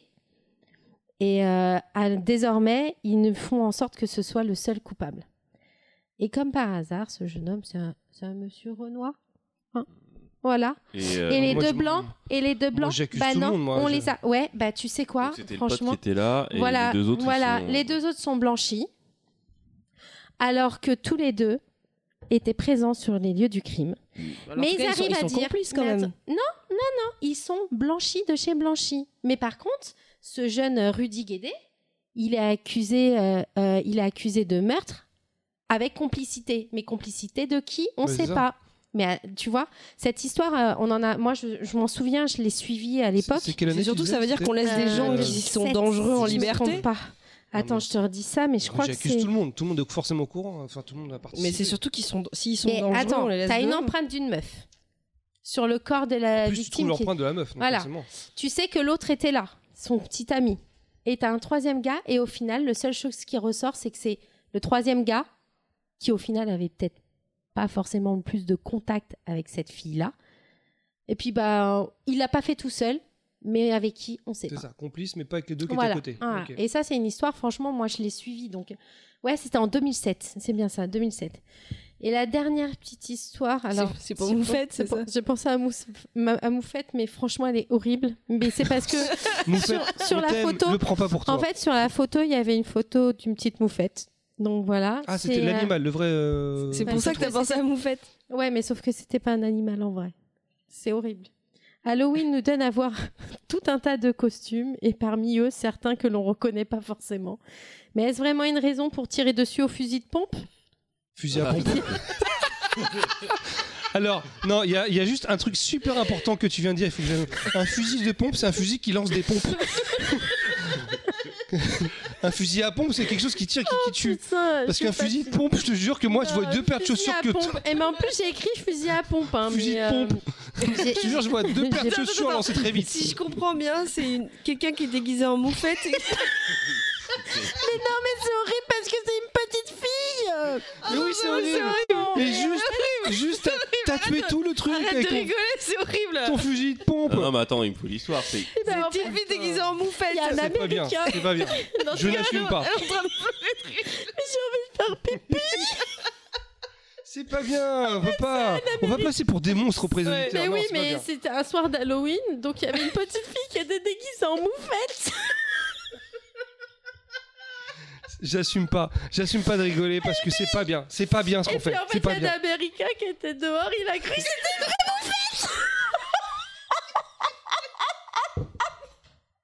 À mon avis, en France, on a plein d'histoires comme ça. En fait, il faut faire la différence entre le bon chasseur et le mauvais chasseur. En fait, parce qu'il s'est, il l'a tué parce qu'il a cru que c'était une vraie moufette. Pour une moufette d'au moins 1m20, mais une moufette quand même. Et putain, je crois que j'ai vu. J'ai vu une moufette géante. C'est Le contexte, il était où C'est pas bien, c'est pas bien. Ensuite, euh, Elle est en J'assume train pas, de j'assume. pleurer de rire. C'était la nuit dehors. En fait, il a cru que c'était une vraie moufette. Il est parti chercher son arme. Il lui a tiré dessus. Voilà. Mais t'imagines devant le tribunal, l'avocat? Mais je croyais que c'était une moufette, hein, j'ai tiré dessus. Vous savez comment ça pue ce truc? Mais non, c'est pas bien. Voilà. Mais une moufette euh, d'un mètre vingt, quoi. Je suis désolée, c'est horrible parce que la petite fille, avait 9 ans, donc elle fait au moins Non, bien 1m20. sûr que c'est- T'as pas une moufette d'un mètre 20, quoi, quand même, qui se balade le jour de horrible. 32 ans, tu vois. Oui, ah, t'as vu l'histoire Hitler est 32 vrai. T'as pas entendu parler de Bah, l'histoire, L'histoire de la petite fille. Enfin, de c'est pas. 22, 22 ans, de Ah non, 22 ans. Oui, Elle- Non, elle mais tu vois le film se faisait passer pour une fille. Oui, Ouais, non, bah, non, mais elle- plus que Ah, ça. la naine Oui, La la, naine. la naine psychopathe. Elle avait une trentaine d'années, je crois. Non, plus je crois que que ça. c'est non 22. Et donc c'est confirmé que c'est vrai Ouais, ouais, ouais, ouais, ouais, Et elle a disparu. Et attends, elle a disparu en quoi? En prenant une bicyclette. la bicyclette, elle a mis une robe de petite fille. Elle sait jamais, elle va peut-être se refaire adopter. Ah, c'est pas Ah, bien. c'est- C'est c'est ouf cette histoire n'empêche. Ah, donc voilà, donc. euh, En ça même temps, c'est bien de finir sur un rire, mais c'est un rire qui Ouais, est tellement c'est- pas Non, mais assumé je parce pense, que c'est je tellement pense pas qu'on bien. a- on va pas du tout assumer cet épisode. Ouais, alors, en fait, là, honnêtement, je prends la, je prends la responsi- C'est responsabilité de, de m'excuser auprès des auditeurs. On se, Ouais. voilà, parce qu'on Désolé. sait que c'est pas bien, c'est Oui, nerveux. C'est Là, parce on a, qu'on avait on a tellement. enchaîné 12 histoires super glauques, et là, il fallait que ça sorte parce que c'est pas bien. Donc, Voilà. Moi Et j'ai pas dédicace- rigolé moi. c'est- vrai, on n'en veut pas, mais c'est vrai que bon, c'est Non, c'est- mais c'est à triste. quel point les gens sont cons quand même. Mais c'est même plus être con là. moufette c'est- à mètre 20, quoi. Ah, en plus, euh, nous, on en a une d'un mètre 50. non, 60, 60 au moins. Bon, bah, Bah, faut pas la laisser sortir comme Moufette ça. ne sort plus dans la Ouais, rue. Moufette, faut que tu fasses gaffe. bon, bah, écoutez, c'était une chronique très très euh, fluctuante. Bah, euh, je me mets un peu dans le, dans le, dans le thème. Bon, elle quoi. était dans le thème, c'est vrai que Ouais, c'est glauque, c'est triste, c'est on on a rigolé, mais c'était nerveux, c'était pas sincère. Ouais, Mais euh, Le mec a enlevé ses lunettes, il était rouge. oui, mais parce que je, moi, non, j'assume pas de rigoler de la mort des gens parce que c'est c'est pas, pas drôle. Mais justement, là, on va parler d'un sujet plus léger grâce à toi, Punky. Donc, tu vas prendre ta feuille et tu vas nous parler d'une série archi connue qui a Ouais. beaucoup de succès, avec beaucoup de saisons, qui dure depuis très très Alors, longtemps. Il y a pas 15 feuilles. hein. Et tu vas nous parler des, des frères euh, Winchester, si je me trompe pas. Alors moi, je connais pas la série, je l'ai vu qu'une saison, je crois. Alors et la en fait, tu vas série, nous parler euh, de la Supernatural. série, c'est euh, euh, c'est, Supernatural. euh, Supernatural. Il y en a des choses à dire, vu toutes les feuilles que t'as dans la main. peut-être j'ai mis la musique, peut-être pas. Non, je me suis. Ah, attends, est-ce que tu veux qu'on mette une musique? Je peux claquer Ouais, les doigts, j'ai un pouvoir. Vas-y. Alors attention, musique. Carry on my wayward son. There'll be peace when you are done. Lay your weary head to rest. Don't you cry no more. C'est quoi ce podcast où en fait on raconte tout? Passe-moi les feuilles, euh, vas-y, tu sors la Il bière. faut que les auditeurs se- pensent on- comme s'ils étaient à Ouais, côté ouais, de nous. c'est ça. Et d'ailleurs, j'invite tous les auditeurs à faire une raquette avec nous après. Ouais, on a fait une raclette géante Le à la maison. podcast c'est la proximité. Exactement. Voilà. Alors, je vais vous parler de, de, de, de Supernatural. Donc, je vous préviens tout de suite. On n'est pas dans la série, euh, comme euh, disait Choco tout à l'heure, qu'il faut avoir dans son palmarès des séries parce que c'est une série intelligente, bien. Alors, K va faire pipi, elle l'a dit. Je- On est proximité, on a tout dit. ça. Bon pipi, K. Ce n'est pas ce genre de série, c'est une série où on malmène tous les mythes qui existent, euh, toutes les légendes.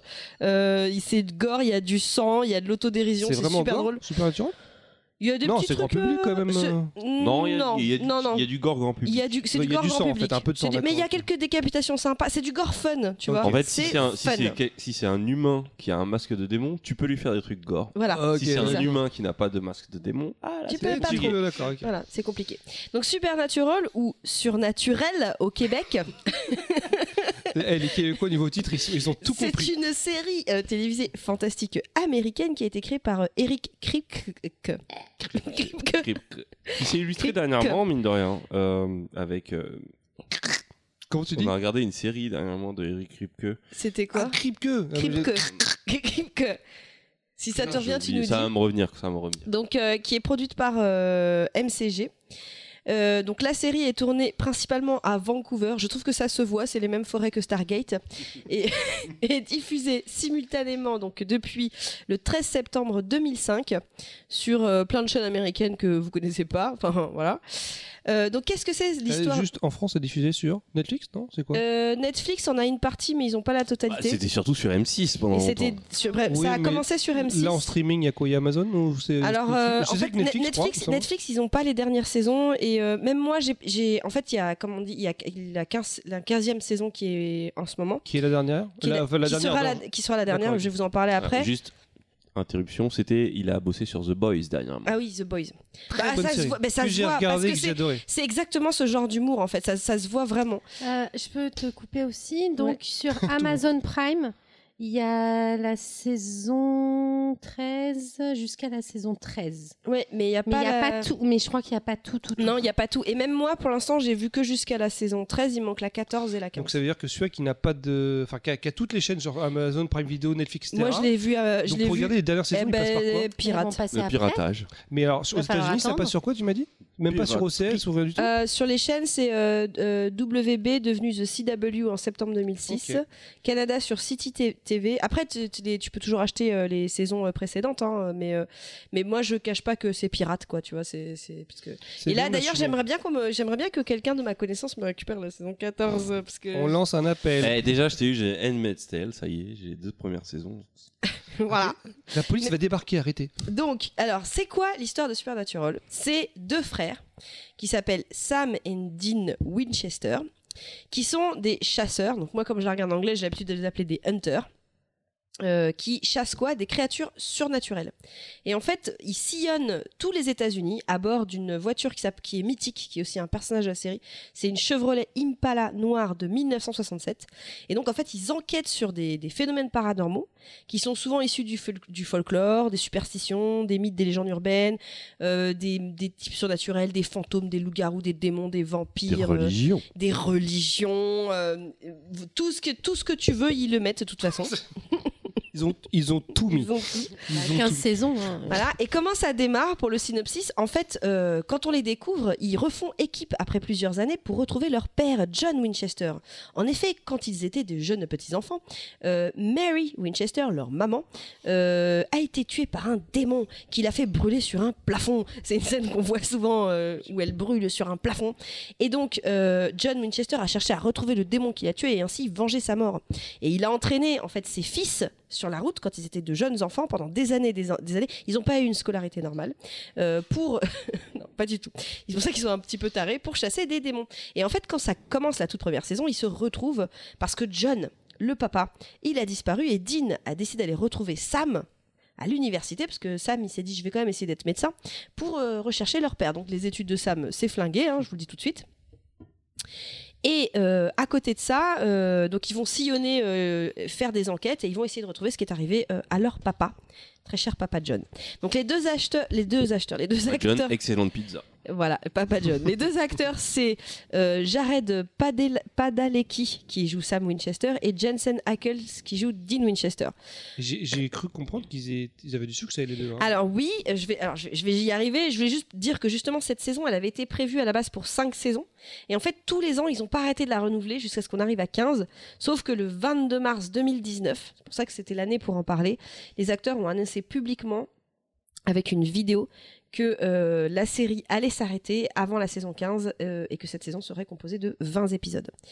Et je, je finirai, euh, voilà, c'est eux. C'est lequel celui-là? Ça, c'est Sam. C'est le, petit, Ah, le, j'aime le plus jeune, Alors, je crois, ça? Grosso modo, Sam, c'est un peu genre le gentil, un peu érudit, un peu genre le plus intelligent des deux. Ouais, j'aime bien. Sensible. Et sensible, etc., bien éduqué, le, fils que tu présentes à ta mère, si tu veux, enfin pour euh, le mariage, tu vois. Dean, c'est un peu le rebelle, blouson de cuir, qui se tape plein de nanas, qui fait toujours des blagues un peu glauques, qui est un petit peu le bad boy, tu vois. Ouais, mais c'est lui qui a le plus de succès. Et c'est, ah, hein. lui, il a du succès, il a énormément de succès, il est, il est très sexy. Eh, je- Quand je parle de succès, je parle de succès avec les meufs. Parce que quand, quand les meufs. mais avec tout le monde, avec les meufs, les non, mecs. moi je euh, coucherai pas avec lui. non, je- mais, bah, je vais vous en parler après, mais bon. non, je n'insiste pourquoi, pas. pourquoi est-ce que cette série, pourquoi est-ce que cette série elle est culte? Parce qu'elle est devenue culte. Elle a un vrai, euh, enfin il y a des, il y a des cosplays sur cette série. Il y a des, des fans qui ont écrit des fanfictions dessus. Ils ont même écrit des fanfictions où il y a une relation incestueuse entre euh, Dean et Sam Winchester. Je vous jure c'est vrai. Mais pourquoi c'est Ah, De toute devenu façon, ça c'est c'est le classique des, des fanfictions. hein. Ouais, mais ils sont censés être frères, hein, je le rappelle. Ah, mais c'est classique des fanfictions. Alors Non, mais C'est c'est classique. c'est son argument. hein. Accepte-le tel quel. C'est classique euh, des fanfictions. pourquoi cette euh, série est culte Euh, bah déjà parce que euh, déjà parce qu'on s'attache au personnage. Alors même si Juste interruption, j'ai lu une fanfiction où il y a des Ademo et NOS qui couchent ensemble de PNL qui sont deux frères. Donc voilà, c'est pour vous dire à quel point c'est banal. Oui, oui, oui. Alors pourquoi cette série est culte? C'est culte parce que déjà on s'attache aux personnages. Euh, Sam euh, et, Dean, donc je, vous ai présenté rapidement euh, comment ils sont. Euh, c'est des personnages qui, évoluent, même si parfois on a l'impression qu'ils n'évoluent pas. C'est-à-dire que, mais ils ont quand même évolué sur les 15 saisons. Tu les suis depuis très longtemps. ils sont marrants. Tu vois, enfin, il y, a une- il y a une vraie relation de frères, de brothers entre eux. Et puis il y a les personnages qui sont autour d'eux, qui vont vivre, qui vont évoluer autour d'eux. Par exemple, il va y avoir euh, euh, Bobby, qui, euh, qui, les- qui est un peu leur, leur père euh, adoptif. Leur mentor, peut-être Ouais, c'est un peu leur mentor. C'est comme un père adoptif qui est un personnage attachant. Tu as, tu as Castiel, qui est un ange et qui est super drôle parce qu'en fait, il a des pouvoirs d'ange, quoi. Il est super fort, mais il, il est complètement perdu sur Terre. Donc il est drôle parce qu'il est naïf, tu vois, sur, sur Terre et, et il est très attaché aux réseaux sociaux en plus. Donc il a, il a une espèce de naïveté qui le rend très attachant. Tu as Crowley qui est un qui est le roi des démons et avec qui ils vont finir par un peu sympathiser, qui a un accent, euh, euh, je sais plus si c'est british Plutôt ou british, quoi. je Ouais, crois, mais il est à en fait, il est d'originaire d'Écosse, je crois, ou d'Irlande. Sa mère, c'est une bête de sorcière. Euh, et mais en fait, il est marrant, tu vois, parce que c'est c'est le méchant qui essaye de devenir gentil. C'est un peu le Vegeta de l'histoire, tu vois. Le... Mm, mm. voilà, mais il est, il est assez rigolo. On Tu, consacre un, un tu- podcast à Vegeta. tu vas, tu vas avoir aussi le shérif euh, Jodie Miller, qui est un personnage féminin euh, qui est ultra badass, qui elle aussi va devenir euh, Hunter. Tu as Charlie, qui est euh, une, euh, c'est une nana en fait, qui est, euh, qui est très connue dans le monde geek. Euh, je sais plus pourquoi, parce qu'elle a fait plein de petits Ah, shows. c'est la rousse là C'est la rousse, ouais, euh, qui fait du jeu de rôle. Et d'ailleurs, ils vont faire un épisode sur. euh, Ouais, c'est, si j'ai pas son nom en tête, mais c'est une nana qui fait du jeu de rôle et qui est connue dans les dans les mondes geeks. Et en fait, elle va elle va intervenir. Et d'ailleurs, il va y avoir un épisode sur le jeu de rôle où c'est très voilà, c'est très drôle. Euh, pourquoi aussi c'est culte Parce que ils ont beaucoup- jeu de rôle. c'est vraiment nul comme blague. Vous avez pas vu la tête de, de Choco quand il a fait ça, c'était. Pourquoi c'est culte Parce que c'est une série aussi qui a beaucoup de, de- d'autodérision. Euh, déjà, il y a toujours des épisodes spéciaux. En fait, c'est ça. Le peu que j'ai vu, en fait, c'est ça se prend pas vraiment au sérieux. Alors, bien sûr, il y a, il y a- comme tu dis, ça traite de tout, de Urban Legend, etc. Mais il y a le côté, le- c'est très souvent désamorcé par le jeu des acteurs qui font des vannes, qui font des machins, ça se vanne dans tous il- les sens. il- Et c'est franchement, c'est assez drôle, en fait. Ils se, déjà, c'est oui, effectivement, c'est très drôle. Ils se vannent dans tous les sens. Euh, mais en plus, ils ont de l'autodérision. Par exemple, il y a un épisode qui est culte qui s'appelle The French Mistake. En fait, ils vont se retrouver euh, propulsés par de la magie, parce qu'il y a de la magie dans cet univers, euh, dans un univers parallèle où en fait, ils sont dans notre réalité à nous. Et ils sont les acteurs de la série. Donc eux, ils tu dis essaient- dans notre réalité, c'est-à-dire qu'ils brisent le quatrième mur. ils brisent le quatrième mur. En fait, mais pour eux, c'est comme s'ils se retrouvaient euh, euh, envoyés dans un univers parallèle où en fait, ce n'est pas leur vie, ce sont des acteurs. Ouais, c'est plus Dean et c'est plus Sam, c'est- c'est c'est les vrais, c'est Jared et- Padalecki et Jensen Ackles. Euh, sachant que, euh, que le, dans, la, dans la série, il y a une saison où euh, Sam Winchester a eu toute une relation avec une démon et que dans la vraie vie, il se trouve que cette, euh, cette actrice est devenue sa femme. Donc quand il la rencontre dans cet univers parallèle, il veut la tuer au début. tu vois, parce que Non, mais ça- ils ont vraiment tout tenté en 15 saisons. mais ils ont fait des trucs de ouf. Et du coup, ils, ont, ils, se, ils se voient eux-mêmes incarner euh, ce rôle-là. Et puis Castiel, l'acteur qui joue Castiel, est hilarant parce qu'en fait, les deux plus populaires, c'est euh, Sam et Dean. Donc les deux acteurs les plus populaires, c'est eux. Et Castiel, c'est un peu le troisième, tu vois, qui est un peu moins populaire. Et là, tu vois cet acteur-là qui est très très drôle, qui va aller voir en disant non, les mecs, vous voulez pas faire un truc avec moi sur Instagram euh, pour qu'on soit connu Genre, vous voulez pas tweeter un truc avec moi et tout? Il est très très. Non mais vraiment, ils ont beaucoup d'autodérision. Bah, le peu que je connais de la série, en tout cas, c'est euh, les. J'ai l'impression que les meilleurs moments, c'est toujours ça. C'est ces épisodes qui partent un peu en sucette, où ils s'amusent vraiment. Mais même, même, dans ça. les épisodes normaux, tu vois, par exemple, ils, ont, ils, ont, ils se présentent, euh, en fait, pour enquêter, ils se font passer pour des agents du FBI à chaque fois. Et euh, en fait, ils donnent toujours des noms de rockstars célèbres ou euh, des noms qui font des références à la pop culture. Ils ont toujours des petites blagues. euh, pour ceux qui aiment le, le rock, il y a, Est-ce que est-ce que c'est un peu construit comme euh, comme les épisodes de comment ça s'appelle? Les épisodes des, des- des- des séries des années 80 genre ils se déplacent ils arrivent dans une ville il, se passe un truc et là ils, dé- ils dénouent le truc en fait En fait, alors, pour les épisodes classiques, oui, mais il y a souvent, en fait, dans, dans les saisons, il y a souvent un début de saison qui, reprend ce qui s'est passé avant. Parce qu'en général, ils vont affronter un grand mal dans une, dans une des saisons, quelque chose de vraiment ouf, et ils font jamais ce qu'il faut. C'est-à-dire qu'ils ont un super plan, ils le respectent jamais, Euh, ça part toujours en sucette. Par exemple, ils avaient un plan où ils avaient décidé que ça y est, Dean, il devait se sacrifier, etc. Non, il nique la mort en fait. Il se sacrifie pas du tout. Tu vois, Dean, il est toujours comme ça. Il fait rien à foutre. Tu vois, il est un peu comme ça. Du coup, dans, dans le début de saison d'après, c'est la merde. Donc en général, le début de saison, c'est un épisode qui reprend pourquoi ils sont dans la merde.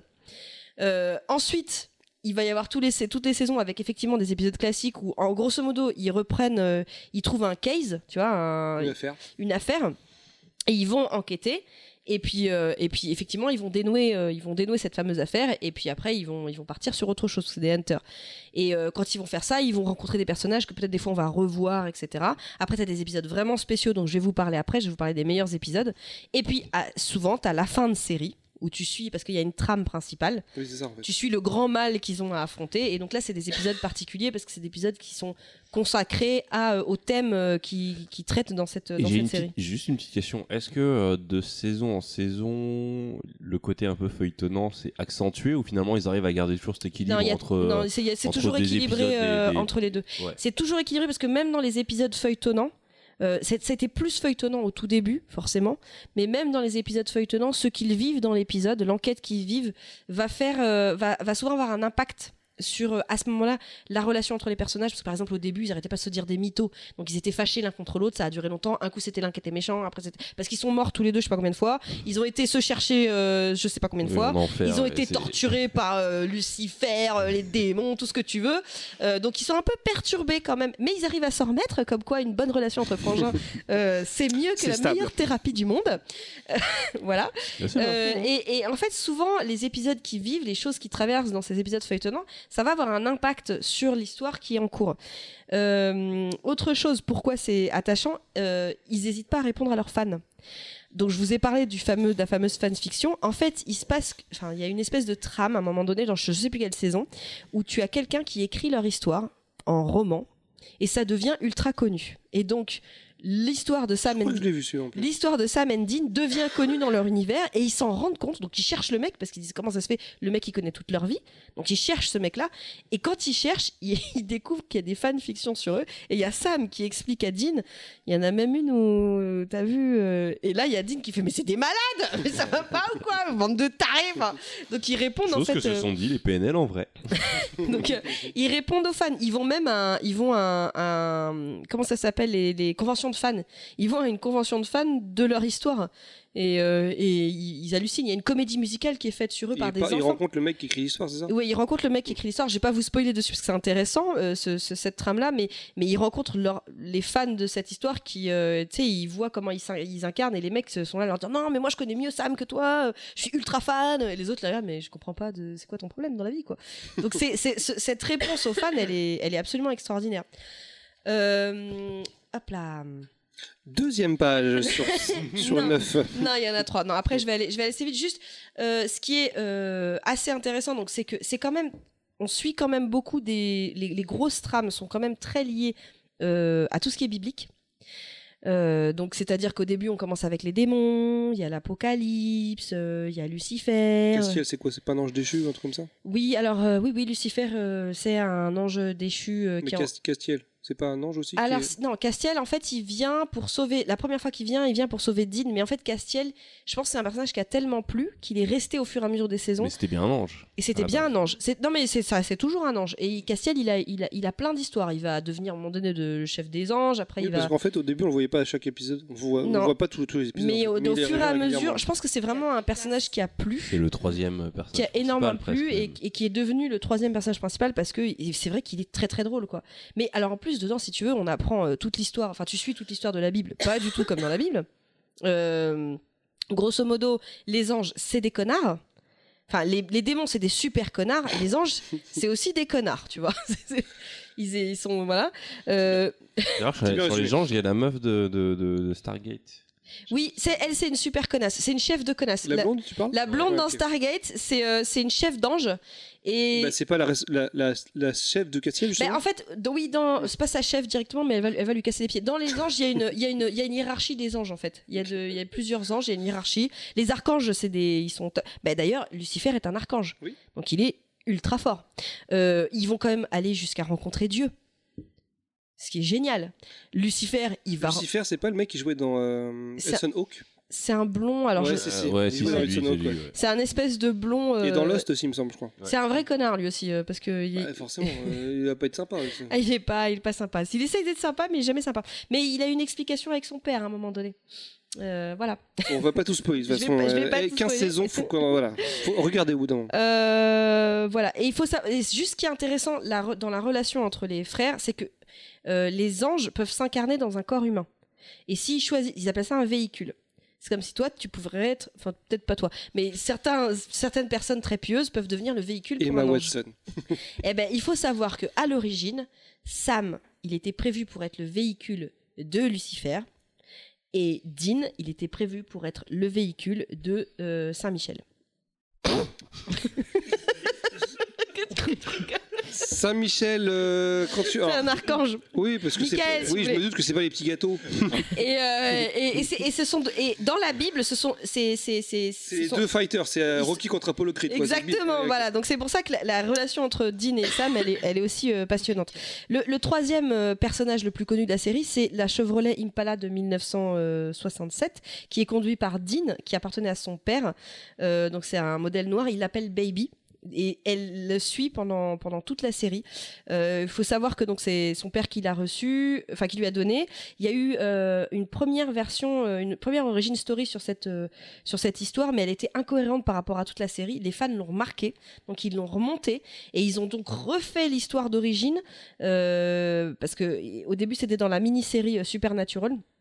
Et en fait, ils l'ont refait euh, dans un épisode. euh, Dean est- a été renvoyé en 1973 et c'est Dean renvoyé en 1973 qui convainc son père d'acheter cette fameuse voiture pour respecter la timeline parce que le Pourquoi t'as pas une mini-série à un moment donné? Parce qu'en fait, il y a une petite série euh, Supernatural euh, Origins.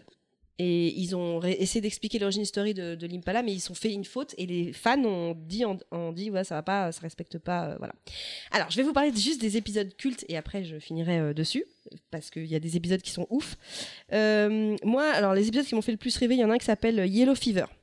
Donc Yellow Fever, c'est Dean, en fait, qui est un personnage quand même qui est badass, hein, qui a peur de rien, qui adore se Si, taper Il y a pas peur. À un moment, il y a pas d'épisode dark. où à un Mais moment justement, c'est celui-là. C'est un épisode, c'est un épisode qui est, enfin, Dean, c'est un personnage qui est dark, tu vois.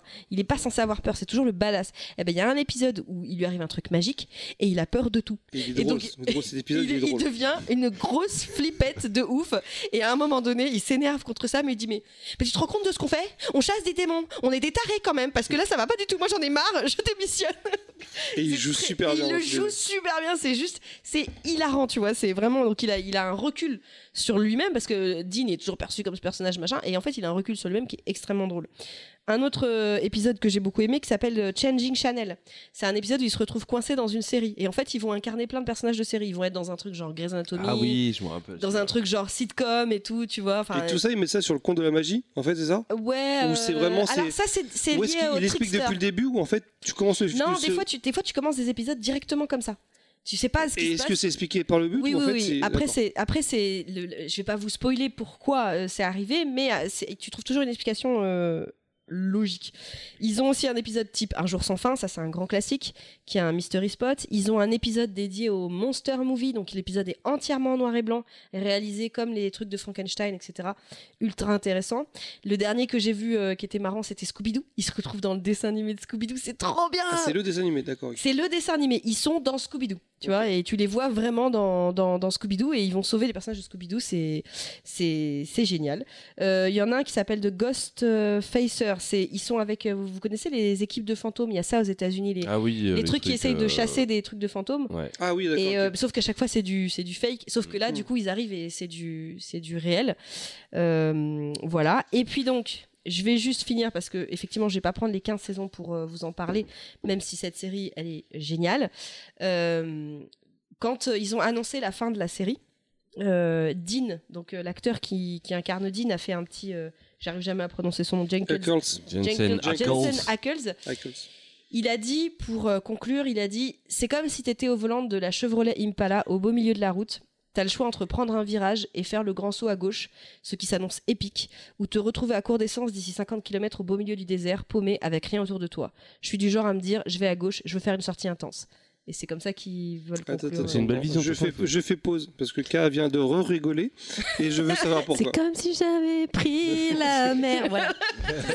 Ok, bon, je, je, j'enlève Non, la mais je suis désolée, j'ai hâte d'être en vacances. c'est- c'est- c'est- je finis un peu là-dessus pour dire que les acteurs en plus ils sont ils sont marrants quoi ils répondent à leurs fans le fait d'avoir répondu comme ça sur la fin et il a raison ils ont prévu visiblement ils ont prévu quelque chose d'épique pour la fin sachant que chaque fin de saison ils sont montés Bah, loin en fait, c'est ce que tu dis. En fait, ça suit une trame principale. Donc, si on suit un peu le raisonnement sans avoir vu la série, j'imagine que la, la trame principale va se finir par un combat épique contre le, le boss du mal. Enfin, j'imagine contre le diable. ou alors contre je sais Lucifer, pas ou- Alors, le diable, c'est déjà fait. ils sont tapés ils ont ils se sont fait l'apocalypse ils pas tapés vu. le diable ils sont tapés Dieu ils sont tapés les Ah, ils ont même léviathans tapé Dieu. Ah, ils ont été tapé Dieu, ils sont tapés les léviathans, ils sont.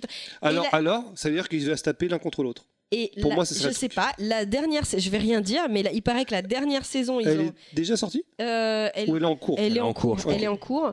Et, euh, et, et ça prévoit d'être euh, d'être assez euh, d'être assez épique. Je pense que je pense pas qu'ils décevront les fans, honnêtement.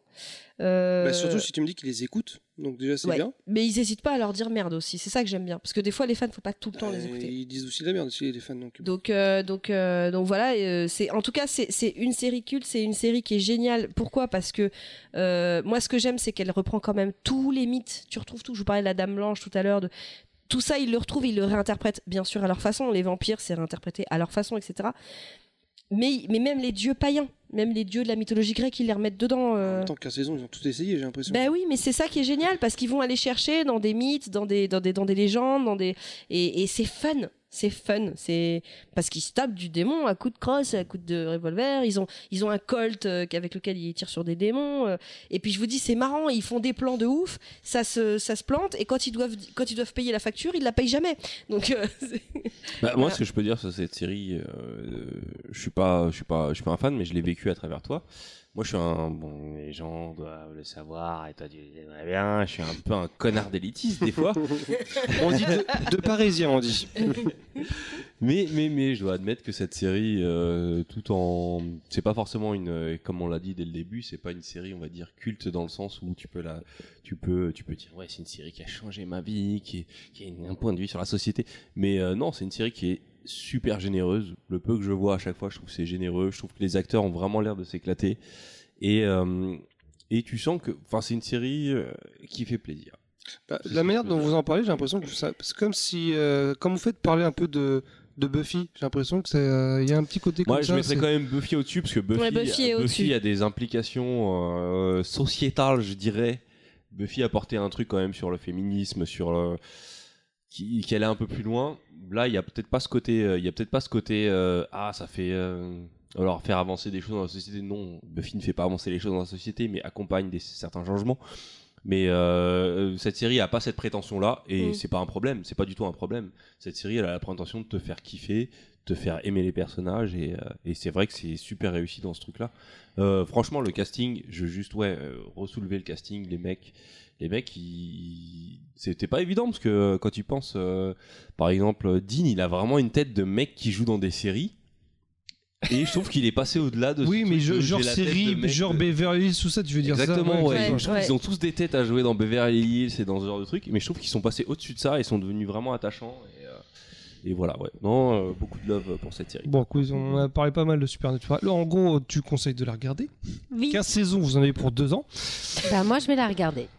Je la commence J'ai pas soir. tout regardé, moi je sais que j'ai, Tiens. j'ai- honnêtement le peu que j'ai regardé, honnêtement j'ai apprécié. Parce que des fois tu peux prendre un épisode à part et puis le regarder, prendre et Ouais, prendre ton mais je t'avouerais que moi, quand je suis plongée dans vraiment, j'aime bien, tu vois, j'aime bien tout, tout, tout suivre. Bah, j'ai 13 saisons là, ça va être. Ouais, mais en Voilà. même temps, euh, voilà. Moi j'ai voilà, il y a. non, il y a- franchement, franchement, ouais, ça donne envie.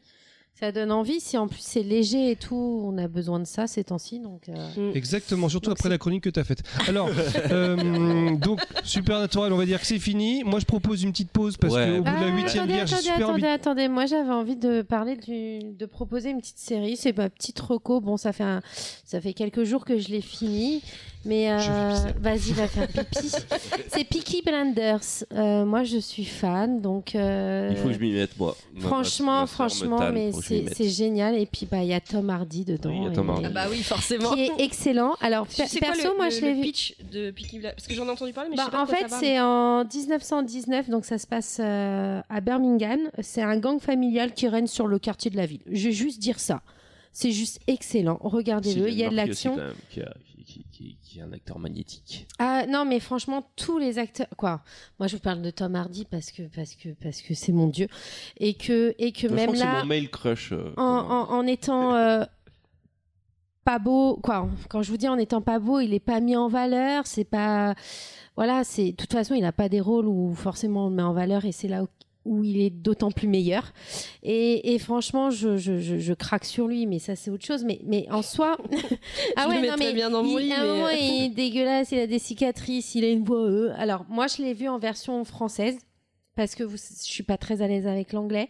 Sincèrement, ceux qui sont à l'aise avec l'anglais, regardez avec l'anglais parce qu'à ce qui paraît, les répliques en anglais sont vachement plus prenantes et excellentes. Et, et voilà. Après, moi, je suis pas très très à l'aise, mais euh, mais ouais, regardez-le en, ver- en version originale pour ceux qui peuvent et qui se sentent à l'aise. Sur Netflix. Sur Netflix, ouais. Et franchement, euh, là, pour l'instant, euh, il y a que cinq saisons disponibles. Mais c'est juste, euh, c'est juste génial. Moi, j'ai été prise dedans. J'en ai passé des nuits à regarder, d'où, euh, voilà pourquoi je suis pas allée voir Joker. mais euh, non, franchement, c'est, c'est, ouais, l'histoire est, ouais, ouais. J'ai pas envie de vous en dire plus parce que ça a pas d'intérêt. Moi, je préfère quand les gens vraiment tombent dedans. Mais franchement, allez-y, les yeux fermés. Non, ouvrez les yeux parce que sinon ça va être galère. Mais ouais, et puis en version originale, euh, pour les gens qui sont à l'aise, ou sinon version française, elle est très très bien, mais euh, version originale, euh, je pense que ça le fait plus. Eh ben écoute, merci beaucoup, K. Bah, j'ai rien suivi, j'ai ce que j'ai été mais ça me donne très envie d'aller voir. T'es pas la seule à me le conseiller. Je me souviens que Godclad, Clad, de me l'avait De conseillé. Level. Max. de Level Max, qui est qui était euh, un ami avant tout, euh, qu'on qu'on remercie et qu'on se- Et je me souviens que je- qu'il avait, qu'il me l'avait conseillé. Et si lui conseille un truc, c'est que c'est forcément bon. Et ben voilà. Écoutez, est-ce que ouais une petite pause ça s'impose On se retrouve tout à l'heure. Alors là, on va écouter une musique et je ne sais absolument pas ce que ça va être et suspense. Parce que là, je sais pas.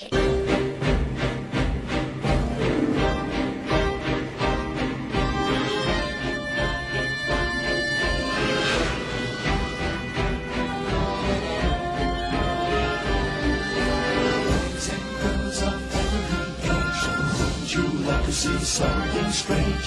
Come with us and you will see. It's our Halloween. This is Halloween. This is Halloween. Pumpkins scream in the dead of night. This is Halloween. Everybody make a scene. Trick or treat. Tell your neighbors on the die fight. It's our town. Everybody scream. In this town of Halloween. I am the one hiding under your bed. Teeth ground sharp and eyes glowing red. I am the one hiding under your stairs. Fingers like snakes and spiders in my hair.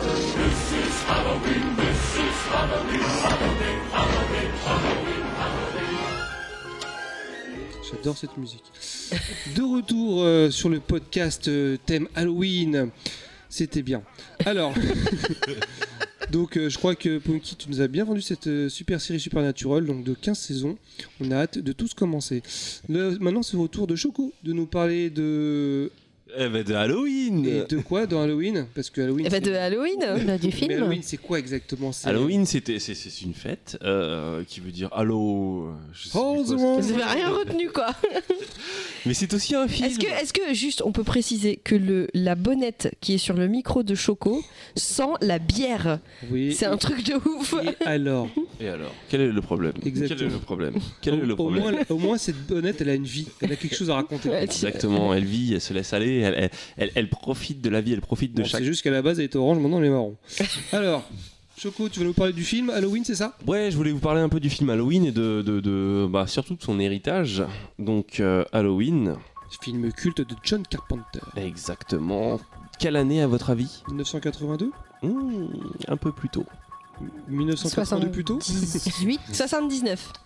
Euh, je crois que c'est K qui a la bonne réponse, qui va encore gagner des échantillons. Mais elle a triché. Ah, elle va la gagner même des année. échantillons. Au bout d'un moment, ça passe. Non, effectivement, film sorti en 1978 de John Carpenter, euh, avec dans le rôle principal Jamie Lee Curtis qui jouait le, le rôle de Laurie Strode. Et euh, ce film est considéré comme euh, par beaucoup comme le, le- le proto le proto slasher movie, le premier slasher. Il y a des gens qui peuvent euh, en contester, à raison. Alors qu'est-ce que c'est un slasher movie? Un slasher, c'est un film où des jeunes adolescents se font tuer par un tueur mystérieux, Faut, souvent faut pas masqué. lâcher quoi. c'est- Et euh, je ne valide pas. Reste dans les Baldwin. blagues de mon cul. Baldwin.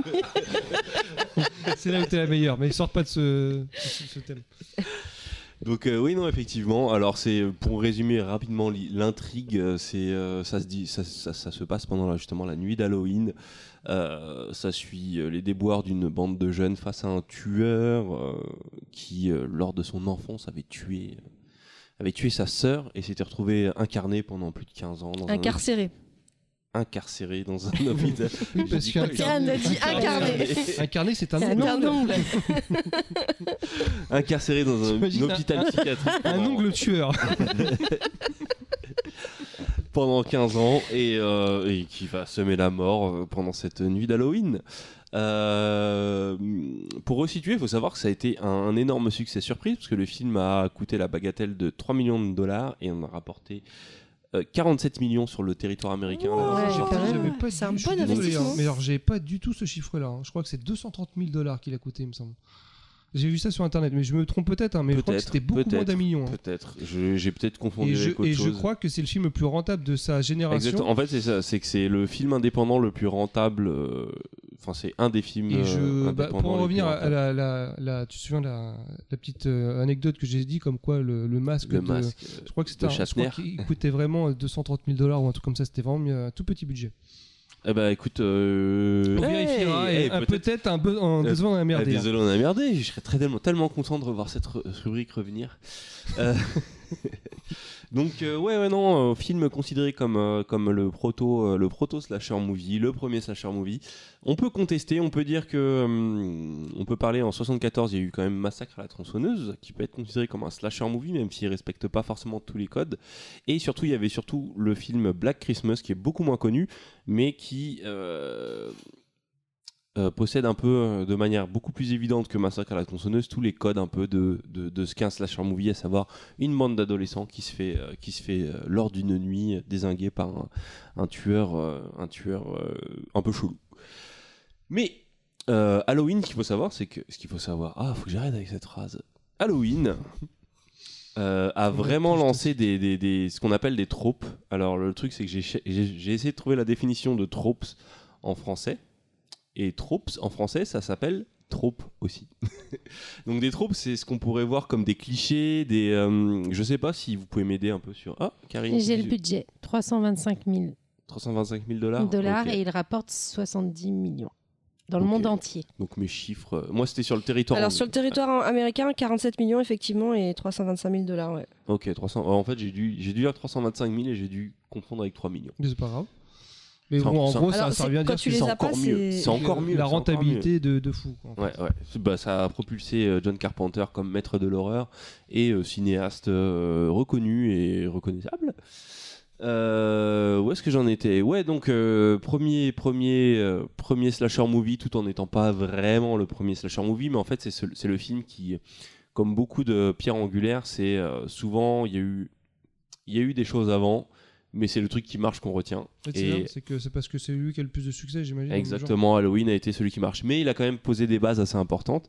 Et justement, c'est ce que je, c'est- ce qu'on va aborder dans ce, dans cette petite pastille, Euh, notamment deux, deux, deux, deux tropes assez importantes. Et je vais commencer par la première, qui est le la trope de la final girl. Donc Tropes, on n'a pas réussi à le définir en français en fait. Ah bah trope, ça se traduit par trope. Oui, Donc mais euh, on s'arrête là. Comment tu, Non, tu- non. Ça veut dire quoi exactement En fait, les tropes, c'est les, euh, C'est les, trigger, c'est quoi, c'est, des, non, c'est plus, ça peut être vu comme un cliché, ça peut être euh, les tendances d'un genre en fait. Une trope, c'est dans, dans un film policier, il faut que le, il faut que le policier soit un alcoolique un peu autodestructeur, c'est une trope. Donc là, dans un le- film d'horreur, Un tueur masqué, par exemple, c'est un le tueur masqué, c'est une trope. Ouais, c'est un trope ou une trope. C'est c'est un trope normalement. Et, euh, et donc voilà. Et, euh, donc voilà. Phrase très con. Final Girl, première tropes de Halloween. Euh, et surtout, c'est. euh, euh, comme j'ai dit juste avant, il y avait eu euh, Massacre à la tronçonneuse avant et Black Christmas qui proposait déjà une Final Girls. Et Final Girl, je vais résumer un peu le principe c'est ce personnage féminin qui sera le seul survivant, féminin du moins, de l'intrigue. Et cette Final Girls, dans Halloween, elle va subir, en fait, elle a un parcours qui va être repris en- ensuite dans tous les autres films, mais c'est une espèce de transformation de cette espèce de. euh, une image de l'innocence euh, féminine qui petit à petit va se transformer vers une figure qui va adopter des caractéristiques un peu plus masculines jusqu'à adopter une arme souvent euh, symbole phallique qui, lui- qui l'aidera à, se débarrasser du- de, de la menace, en l'occurrence dans ce film-là, Michael Myers. Qu'est-ce qui caractérise la plus grande caractéristique de ce, de, de- de- de ce, de ce personnage C'est que c'est un personnage qui n'est pas obsédé par le sexe, contrairement à tous les autres personnages de son environnement. Donc elle n'est pas obsédée par le sexe, et cette non-obsession du sexe va lui permettre d'être beaucoup plus attentive de son environnement et de ce qui se passe. En gros, c'est la Vierge qui survit, quoi. C'est la Vierge qui survit. Mais cette euh, virginité euh, salvatrice s'explique parce que tous les autres personnages sont omni- omnibulés par le sexe, donc complètement aveugles à tout ce qui se passe autour. Il faut se rappeler d'une chose. C'est des ados, hein, aussi. même. Exactement, c'est ça. Quand on était ado et qu'on pensait qu'au sexe, eh ben, on pensait qu'à ça. Tout simplement. Je pense que je noterai cette phrase sur un de mes t-shirts. Mais citation de ouf. Oui, mais bon, en même temps, c'est- pas fou. hein, Qu'est-ce qu'on Non, était. De toute façon, les ados ne pensent qu'au cul. Ok. Non, non, mais c'est vrai que c'est une image Il qui. paraît que les ados d'aujourd'hui, beaucoup moins. Je suis pas d'accord. Euh, Ah, je suis pas d'accord. C'est ce que j'ai entendu. Il y a plein d'articles qui sortent là-dessus. Euh, c'est Non, des articles que je vois euh, là-dessus qui, disent que- que... comme quoi il baisse pas assez ou un truc comme ça. Parce qu'ils sont peu- nous, euh, je Ouais, dirais qu'à l'époque, on va dire notre génération était pas Internet. moins exposée, donc beaucoup plus obsédée. Peut-être que maintenant, le fait qu'ils aient tout à disponibilité fait que la chose est beaucoup moins, beaucoup plus euh, banale. Moi, Et donc, ça- justement l'inverse, que les gens, les jeunes baissent de plus en plus jeunes. Donc, euh, Ouais, mais le fait de baiser de plus en plus jeune, est-ce que ça veut dire que tu es obsédé par le sexe? Non, pas. ça veut peut-être dire que ça fait partie de ta vie et que c'est quelque chose de banal. Le sexe, c'est partie de la vie. Le sexe, mais est-ce que c'est genre tu le fais une fois et après tu le fais plus ou tu le fais non-stop, tu vois? Parce que c'est vrai qu'il y a un âge où. Ouais, mais si tu le fais non-stop comme tu te branles, est-ce que ça, ça a plus la même valeur qu'à l'époque où tu te branlais et tu t'imaginais faire du sexe? Est-ce que les acteurs porno, quand ils rentrent à la maison, ils ont l'impression de ramener du boulot? Quand ils baissent leur femme Ah non Comment on est arrivé là-dessus? Parce qu'à la base on parlait d'Halloween. C'est la grande question. Non, mais on va, ça, va, ça va beaucoup tourner autour du sexe. Euh, parce que de toute façon, ce genre du slasher est un genre qui tourne beaucoup autour du sexe. Donc, comme je disais, ouais, c'est une, c'est un, euh, cette, cette personnage, ce personnage féminin, en l'occurrence celui de Jamie Lee Curtis, est souvent moqué justement pour, pour son côté un peu prude et un peu euh, bah, vierge. Innocent. C'est ouais, c'est pas les- l'innocence et la virginité. Et ça nous amène à, à, à la deuxième troupe de, de ce genre, c'est le death, ce qu'on appelle le death by sex. Dans, dans Halloween et dans tous les films qui vont suivre, euh, on va dire toutes les franchises comme euh, Vendredi 13, Freddy, il y a toujours cette espèce de superposition entre les scènes de sexe suivies d'une scène de meurtre. Le personnage s'apprête à, euh, le personnage vient de coucher avec quelqu'un, il va mourir. Le personnage s'apprête à aller coucher avec quelqu'un, il va mourir. Tout ce qui est lié au sexe t'amène à la mort. Il y a d'ailleurs, il y a John Carpenter dirait que c'était un peu, c'était un peu au hasard que ça- ça s'était passé. C'était pas quelque chose qu'il avait conscientisé. Et, euh, et ce Death by Sex, c'est toujours, c'est assez int- intéressant parce qu'on pourrait se dire, ok, ça veut dire que c'est des films un peu, euh, un peu, euh, un peu puritains. C'est, il y a, y a l'influence judéo-chrétienne qui fait que, que y a cette image d'un mal qui s'abat quand on, quand on, quand on, quand on franchit certains, ouais, voilà, quand on fait du sexe et qu'on, et qu'on, euh, du sexe hors marital, du sexe, euh, du sexe en tant qu'adolescent. Euh, mais par contre, le- l'explication de, de, de John Carpenter est assez, euh, est assez euh, intéressante, c'est que lui, il voyait plus ça, le sexe comme un, et je pense que c'est quelque chose de très vrai même dans notre société actuelle, c'est le sexe comme, euh, comme euh, marqueur de, de, de position sociale. C'est-à-dire que Normalisation sociale? Exactement. C'est-à-dire que les personnes qui font du sexe sont considérées comme des personnes normales, cool, et les- ceux qui n'ont pas encore eu accès au sexe sont souvent vus comme des outcasts, des euh, personnes rejetées, des personnes qui sont, bah, qui sont moches, qui sont, qui sont pas drôles, qui sont pas assez intéressantes pour avoir droit au sexe. Et souvent, le personnage du tueur dans ces, dans ces séries-là est un personnage qui a été victime justement de cette euh, exclusion sociale. Et, euh, et le personnage qui s'en sort est aussi un personnage qui est victime de cette exclusion. Donc c'est assez, euh, assez intéressant de voir, de voir, euh, de voir justement tous ces films-là par ce prisme-là plutôt que le prisme judéo-chrétien. C'est, cette espèce de truc de l'accepta- l'acceptation sociale, le sexe comme, euh, comme marqueur de l'acceptation sociale et euh, des marqueurs de cette réussite. Pas de sexe égale re- rejet égale soit tueur, soit survivant au tueur, parce que le tueur a un peu de sympathie ou, euh, parce que tu peux par euh, identification euh, anticiper les, besoins du tueur. Mais là, c'est moi qui pars un peu en, sucette. euh, C'est pas forcément, euh, c'est pas forcément véridique. Mais ce qui est intéressant, c'est que cet angle du sexe, c'est quelque chose qui est, qui est, qui est, qui est complètement ancré dans ce cinéma-là et dans, et dans Halloween. Il y a vraiment ce rapport de la frustration sexuelle. Si je reprends le film Halloween, le film s'ouvre sur le meurtre de, de, de la sœur de Michael Myers, qui est donc le tueur, à travers le, le point de vue de son frère. Et juste avant de se faire tuer, elle, a, euh, elle, elle avait couché avec quelqu'un. Et on a toute une scène, et ça amène à une autre trope. Il y a, on a toute une scène où Michael Myers, à travers son masque, l'observe. Et on a son point de vue en, en first person, en, à la première personne. Donc un peu petit pervers quand même. euh. Un peu petit pervers, mais ça, ça tiendra toujours autour de cette perversion.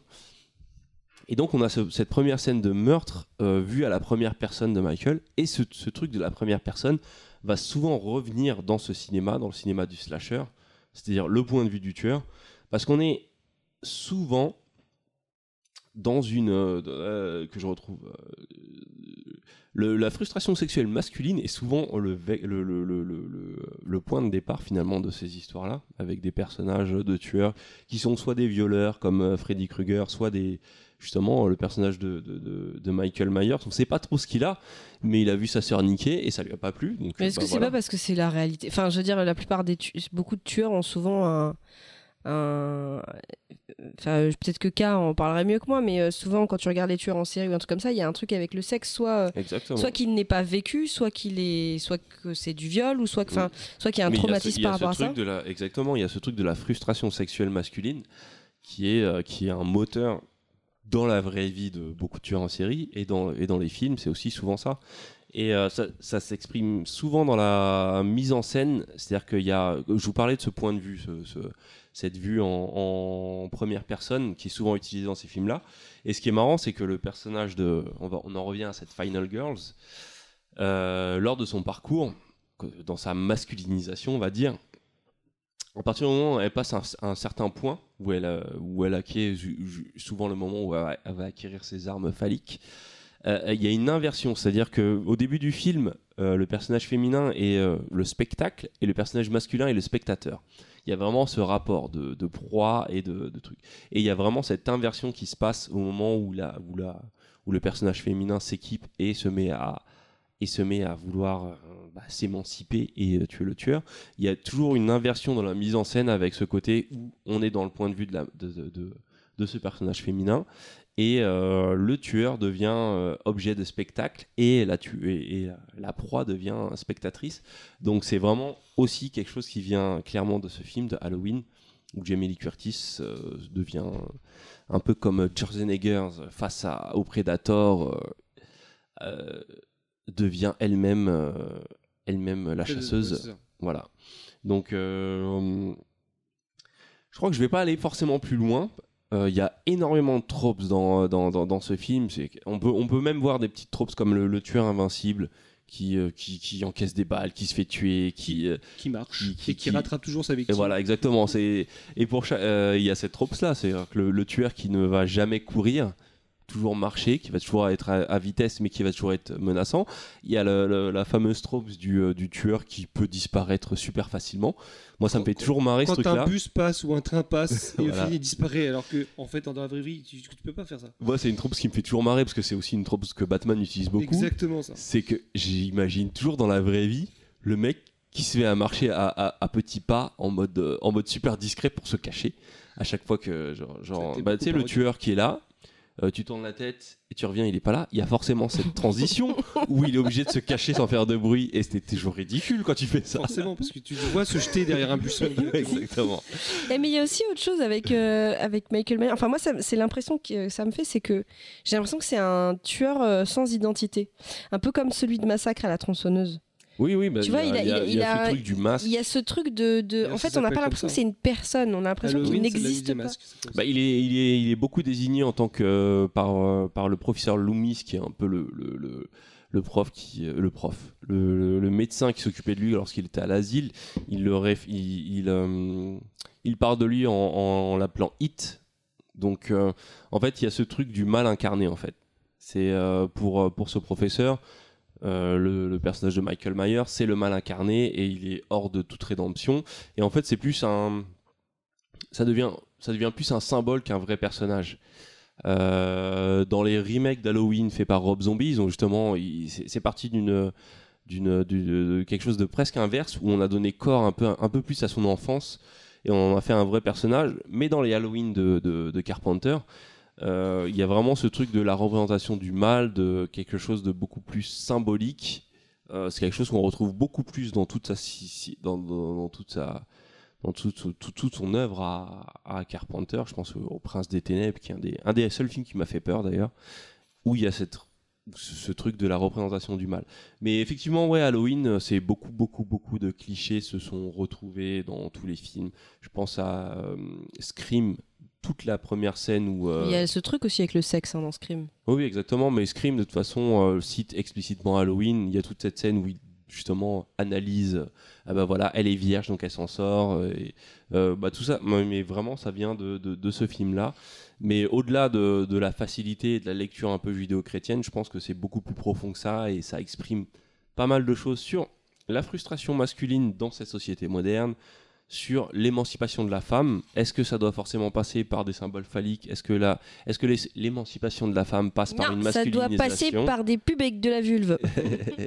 Mais ouais, non, ça soulève des, des, des, des- des problèmes intéressants. Ça s'est retrouvé dans beaucoup d'œuvres et, euh, et de manière complètement différente. On peut voir un peu euh, Buffy comme une Final Girl. On peut voir. euh, Enfin, ouais, voilà. Je pense que c'est une œuvre très intéressante. Je lui ai vraiment pas rendu hommage là. Mais, euh, mais euh, Halloween, euh, œuvre définitive et euh, intéressante et beaucoup plus profonde qu'elle en a l'air. Autre chose, autre tropes qui se, qui se retrouve même dans une série comme, euh, comme euh, le truc à Wisteria Lane, j'ai oublié le nom. Euh, Desperate Housewives. C'est que c'est un des premiers films qui, qui te présente la banlieue américaine euh, et qui va gratter sous le vernis. C'est-à-dire que la banlieue comme euh, idéal de sécurité, de réussite, et au final, euh, au final, euh, final euh, par exemple, la naissance de, Michael Myers se passe en banlieue. Il y a euh, l'absentéisme des parents qui sont absorbés par leur carrière et qui sont quasiment absents de tous ces films-là. Euh, Il y a, ouais, il y a toutes ces choses qui sont exprimées à travers ce cinéma d'horreur euh, un peu bête et méchant et qui étaient très bien exprimées dans ce film de, de Carpenter qui s'est peut-être un peu dilué dans du spectacle gratuit dans toutes les suites, dans les Vendredi 13, dans les. Freddy, jusqu'à Scream où Scream on est dans, vraiment dans un espèce de cynisme vis-à-vis du genre. Quelque chose qui revient peut-être un peu plus sur ces dernières années, euh, dans un retour du cinéma d'horreur un peu plus viscéral. Enfin, Scream, en fait, ouais, mais il jouait sur les codes, non? Il y avait- il y avait pas- Non mais ça Scream, ça a pas, c'est pas aussi une tentative de d'analyser. Enfin, C'était de la déconstruction, oui, c'est mais la déconstruction de, du genre aussi. c'était une déconstruction. Mais euh, après moi, Après que ça te plaise ou que ça te plaise pas, c'est autre chose. Mais c'est pas objectif parce que c'est pas c'est quelque chose Oui, pas mais que ça te plaise ou ça te plaise pas, ça suit un cycle naturel sur un genre qui a été surexploité et énormément revu. Et au fil et à mesure des années, les mentalités changent, les contextes changent. Et, c'est- et je pense que c'est ça, c'est c'est une ça. époque de déconstruction de, de, de ce, de ce genre. Mais euh, je veux juste rajouter, c'est de la décon- déconstruction sans analyse par-dessus. Oui, parce que toi, tu parlais à un moment donné euh, que Halloween c'était euh, fait de clichés, mais en fait, à quel moment ça devient un cliché? Parce que euh, vu qu'il a créé ça, ça- à l'époque, c'était pas des clichés, parce que c'était la première fois qu'on les voyait. c'est devenu très vite un À quel moment cliché. on peut dire pareil que ça Et devient c'est parce cliché que voit ça a cartonné, le film a cartonné. Oui, Enfin, tu vois, le, tu vois le, le- la manne financière, les mecs se sont dit bon bah si on veut que En fait, ils ont si on fait de l'argent, il faut faire, euh, ça, il faut faut faire une vierge, il faut sans comprendre l'essence du film en fait et pourquoi en fait, il si a cartonné? Tu, prends le film, c'est un film de- si on parle de Carpenter, Carpenter c'était quand même quelqu'un d'anti-système, c'était quelqu'un de. Il a, je pense qu'il avait cette volonté d'é- d'égratigner l'image de la banlieue américaine, et je pense que il y a, il y a ces, en fait, il y a l'intention qui est, euh, qui est, euh, qui est sincère au départ. Mais quand tu passes à vendredi 13, c'est de la recette. À partir du moment où ça devient une recette, ah bah il faut des, des gens qui couchent, qui sont de plus en plus odieux. Euh, C'est-à-dire que les gens qui couchent, on les montre de plus en plus comme des connards, alors que dans Halloween, dans Halloween, c'était pas forcément le cas. Ils étaient un peu arrogants vis-à-vis de, de- de- du personnage de Laurie. Mais euh, justement, même dans le dernier film, dans le Mais il remake, méritait pas plus que ça, ça que je veux dire. oui, voilà, exactement. Il méritait pas plus que ça. Alors que dans les films, c'est devenu vraiment quelque chose de, de très appuyé et euh, limite justement de très cato au final. Et euh, il c'est parce qu'il n'y avait plus l'intention première. Je pense que l'intention première, c'était de gratter le, le vernis de, de l'Amérique puritaine. Et, euh, et, euh, finalement, t'en fais un truc puritain, donc tu vas à l'opposition de ton truc de ouais. départ. Voilà.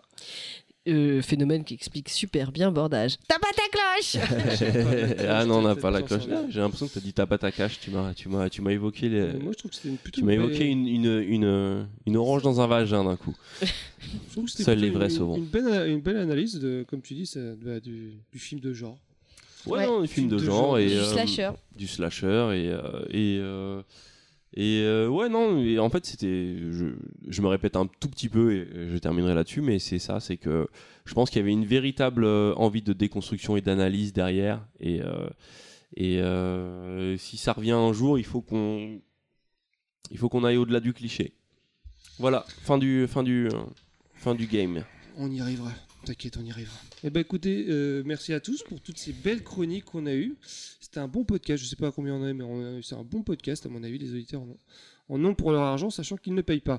Euh, Qu'est-ce qu'il nous reste comme, euh, comme chronique? Il nous reste Il le nous reste retour auditeur. Les se- questions auditeurs. pas On a Alors, on a, questions on a deux questions auditeurs. La première vient de Notai at Gamo- Non, mais Gamophage. choisissez bien vos surnoms, les gars. Non, mais On c'est parce qu'en fait, le surnom c'est Notai et c'est sur Twitter at Ouais, Gamophage. mais prenez un truc simple. Ouais. La question c'est donc euh, pourquoi les citrouilles? Parce Eh que ben, c'est bon. Une bonne citrouille. Non, moi j'allais dire parce que les citrouilles. C'est tout. Non, alors en fait déjà à la base c'est pas Parce les citrouilles, c'est les navets. Citron, citrouille. Euh, Oui, exact. À la base, c'était pas les citrouilles, c'était les navets. Et pourquoi les citrouilles? Parce que ça vient de l'histoire de Jacques Lanterne. Donc euh, Jacques Lanterne, c'est un, c'est une histoire connue qui est reprise d'ailleurs dans Sleepy Hollow, le film avec euh, Johnny Depp. Euh, et qui, c'est un monsieur qui a perdu euh, sa tête. Et euh, du coup, pour la retrouver, il se, c'est un peu embêtant. Pour la retrouver, en fait, il, se, il met une- un bout de charbon dans un navet, je crois. Et qui, après, c'est représenté par une citrouille. Et il le met sur sa tête pour faire lanterne. Le lobby des citrouilles qui s'y est mis pour essayer de Je pense que c'est un Ouais, mec qui voulait vendre des citrouilles, parce que les citrouilles, c'est pas. Qui est plus puissant que le lobby des c'est vrai navets. ça hein, faut comment pas- on est passé du navet à la citrouille Parce que le lobby des navets est pas très connu, alors que le lobby des citrouilles, ils ont quand même un certain pouvoir quand même. Mais Ouais, c'est peut-être je pour ça. pense que c'est lié à ça. Ouais. Donc voilà pourquoi les citrouilles. Euh, question 2 qui va peut-être peut-être plus vous faire réagir. Donc c'est de Bibine at Bibine Lionel.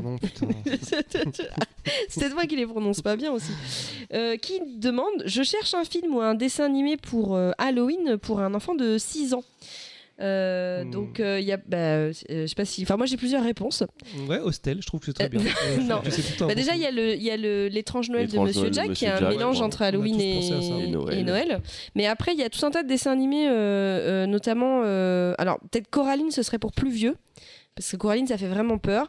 Il y avait euh, euh, Paranorman, Paranorman était très qui est bien assez drôle. Euh, paranormal avec des. c'est- c'est- Enfin, moi, de toute façon, je conseille toujours aux parents de les regarder avant parce que tu- je- ça dépend de la sensibilité Ouais, de, ça de dépend vraiment de l'enfant. Il y a des enfants pour qui, euh, pour qui euh, ça, sera, ça posera pas de problème. Par exemple, Coraline, alors que pour Ah d'autres. Coraline, c'est flippant, je trouve. Franchement, je- Coraline, j'attendrai un Comment petit peu plus. euh, Coco? Non? Euh, Ah, Coco, très bien. est très, Ouais, Coco Coco, est très bien parce que Coco, c'est la fête des la morts. la fête des ça parle de la fête des morts Ouais. mexicaine, donc Coco euh, est très très bien. Et puis alors Et moi j'avais Coco, il euh, fera pas peur. ouais Coco fera pas peur. Et j'en avais un euh, testé. Alors j'ai euh, ma petite cousine quand elle avait, elle devait avoir 6 ans, je pense, 5-6 ans, quand elle a été voir avec nous euh, euh, Beetlejuice. Beetlejuice, ouais. Alors attention, elle l'a vu dans un contexte, on était beaucoup d'adultes, on était dehors. Euh, on était, euh, enfin, euh, c'était un pique-nique. C'était les trucs de la Villette là en cinéma en plein air. Mais elle a suivi tout le film et elle était absolument pas traumatisée par Beetlejuice. Ça l'a fait a des rigoler. images qui peuvent être un peu fortes, mais après, Bah ouais, c'est la sensibilité des enfants. Elle, enfin, de toute façon, elle était à côté de moi et, et on en parlait. Enfin, je lui disais ça va, etc. Et en fait, ça la faisait rigoler. Donc, je pense que ça dépend de l'enfant. Enfin, ça dépend toujours de l'enfant. aussi du contexte. Parce que comme tu dis, le regarder tout seul dans son salon, chez soi avec ses parents, dans une certaine ambiance un peu différente. Ouais, Là, il y a là, avait du on monde. mangeait. euh, voilà. Voilà, ça, il y en a un qui mangeait plus Oui, que moi les je autres. pour les autres. Ouais, ouais. Parce qu'il faut savoir quand même que si tu l'enfermes à la cave avec une petite télé. euh, Ça va être compliqué. Attaché à radiateur. Mais en tout cas, ouais, il y a quelques, il y a quelques dessins animés. Il y a l'hôtel de Transylvania. Ah oui, Ouais, ouais, Transylvanie, très bien. ouais, Effectivement, très, très il y a les hôtels. je euh, mettrais- Eh, Gendy Tartakovsky, génie, génie de l'animation. Donc euh, oui. Il y a bon. Frankenweenie, mais je sais pas si quelqu'un l'a vu ou pas, donc je sais. Bah, Ah, c'est- le chien, c'est un genre. peu comme euh, C'est pas le de- genre que- C'est pas adopté, adapté de, de Tim Tim Burton. Burton en fait. si, Mais si, c'est ça, si, c'est si. Tim Burton, mais C'était c'est pareil. c'était son euh, premier film, je crois. C'est c'est le même genre que. L'étrange Noël euh, de Monsieur Jack. Enfin, en même temps, il y a du choix. Il y a, y a quoi de. Il y a de quoi de- Voilà, il y a quelque chose. Mais effectivement, dans le genre, je trouve que c'est un bon conseil coco dans le genre pas du tout peur et on parle de la fête des morts. Puis c'est très bien pour tu, parler tu des m'avais parlé à un moment de Monster House qui est pas mal, mais qui peut être flippant par un certain photo. Monster Alors, House, mais c'est un peu plus que 6 ans. Monstre et compagnie pour, euh, pour essayer d'assimiler le, le côté monstre pour pas que les, peurs, les enfants n'ont peur. Ouais, bah- ouais, c'est pas mal Monstre et compagnie parce que c'est assez, euh, c'est assez marrant. Surtout le- que les monstres ils peur Le des- peur des Casper, enfants. mais le à l'ancienne, Oh, si, le Casper. nôtre. Ah, Euh, j'adorais le nôtre, Casper. quoi, le nôtre. Moi, Casper, ça peut plaire Le- à des voilà, le Ouais, ouais. Casper euh, à Alors Casper, moi j'aurais mis 8-9 ans aussi, euh, peut-être. 6 ans, je sais. En fait, ça dépend de l'enfant. Mais quoi. ouais, parce que. Mais on a une spécialiste de l'enfance quand même. Tu pourrais Casper, 3 ans. intervenir dans la non, sphère non, de- non, non, Casper, moi je pense que c'est possible à 6 ans avec tout ce qu'il voit à l'heure d'aujourd'hui, franchement. Ouais, mais dans- c'est pour nous- ça que je te dis le Casper choses- de notre époque. voyait des choses pires que ça, nous, quand on était jeunes, c'est ça le Hein pire. Bah oui. euh, ouais. Ouais, Bah, non, mais c'est vraiment. Non, j'ai- mais moi, j'ai pas Casper, été- 6 ans, je pense que c'est possible. Il y a Moi, à rien 8 de... ans, j'ai vu, j'ai vu un film sur euh, le truc avec les clodos qui boivent de la boisson et qui chient des, des, des trucs super Bah, franchement, si vous. Ouais, mais regardez si ce vous que con- ça donne. Non, mais si on conseille Beetlejuice un enfant. Quoi Là, tout à l'heure, on disait Parce que Beetlejuice, je l'ai accessible pour un enfant de 6 ans. Ouais. Casper, c'est accessible Oui, à un enfant de 3 ans dans ce Mais non, cas-là. mais parce que Casper, il y a une petite, petite Beetlejuice, moi, je suis un petit peu. Beetlejuice, je suis un petit peu. 6 ans, je trouve que c'est jeune. Quand même. Ouais, mais en même temps, peut-être qu'on les protège trop parce que regarde, nous on a tous Bah non, mais vu parce des que- trucs jeunes et au final on n'est pas traumatisé. Même Bi- si on a vu un truc qui nous a traumatisé étant jeune, mais je crois que c'est le principe. de Si, si j'ai donné l'exemple de Beetlejuice, c'est parce que je l'ai, je l'ai vécu avec euh, ma petite cousine et elle était, pour le coup, elle était euh, assise sur mes genoux euh, pendant tout le film. Donc, Moi, ça euh, va pas plaire aux gens, mais je trouve que eh, faut arrêter les, les, les gamins, ils sont, ils sont.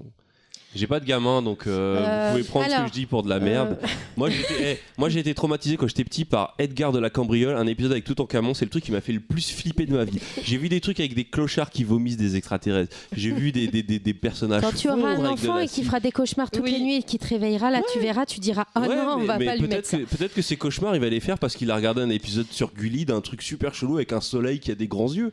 On sait pas tout ça. Je trouve qu'on est super Ouais, protégé. Non, mais il y a un moment- Non, mais attends, t'as pas, t'as pas, t'as pas d'enfant avec qui fait des cauchemars. je tire le, trait, je tire le trait forcément. Oui, je mais comme je te dis, il y a des moments, il y a des choses que tu peux leur. Je ne dis pas qu'il faut les, les, les fermer à tout. C'est Moi, je dis pas qu'il faut leur montrer Mais euh, il y a un Akira, moment, mais- mais il y a un moment, tu peux pas non plus tout leur montrer. Et il y a des choses, euh, il faut voir la sensibilité de l'enfant avant tout. Mmh, si ton enfant est très sensible, mais lui du Gasper, ton enfant est un peu moins sensible, tu lui mets du Beetlejuice, ça Il y a- passera. Il y a aussi euh, c'est un Euh, très, impo- un très, très important, c'est le, le contexte. Ouais. Moi, je me Je suis que les- d'accord. En pleine films- journée, c'est différent les que la nuit. qui m'ont le plus traumatisé, c'est parce que j'étais tout seul dans la Mm. pièce devant la télévision. Et aussi, euh, alors il y a un, un podcast que j'aime bien écouter euh, qui s'appelle euh, ABC.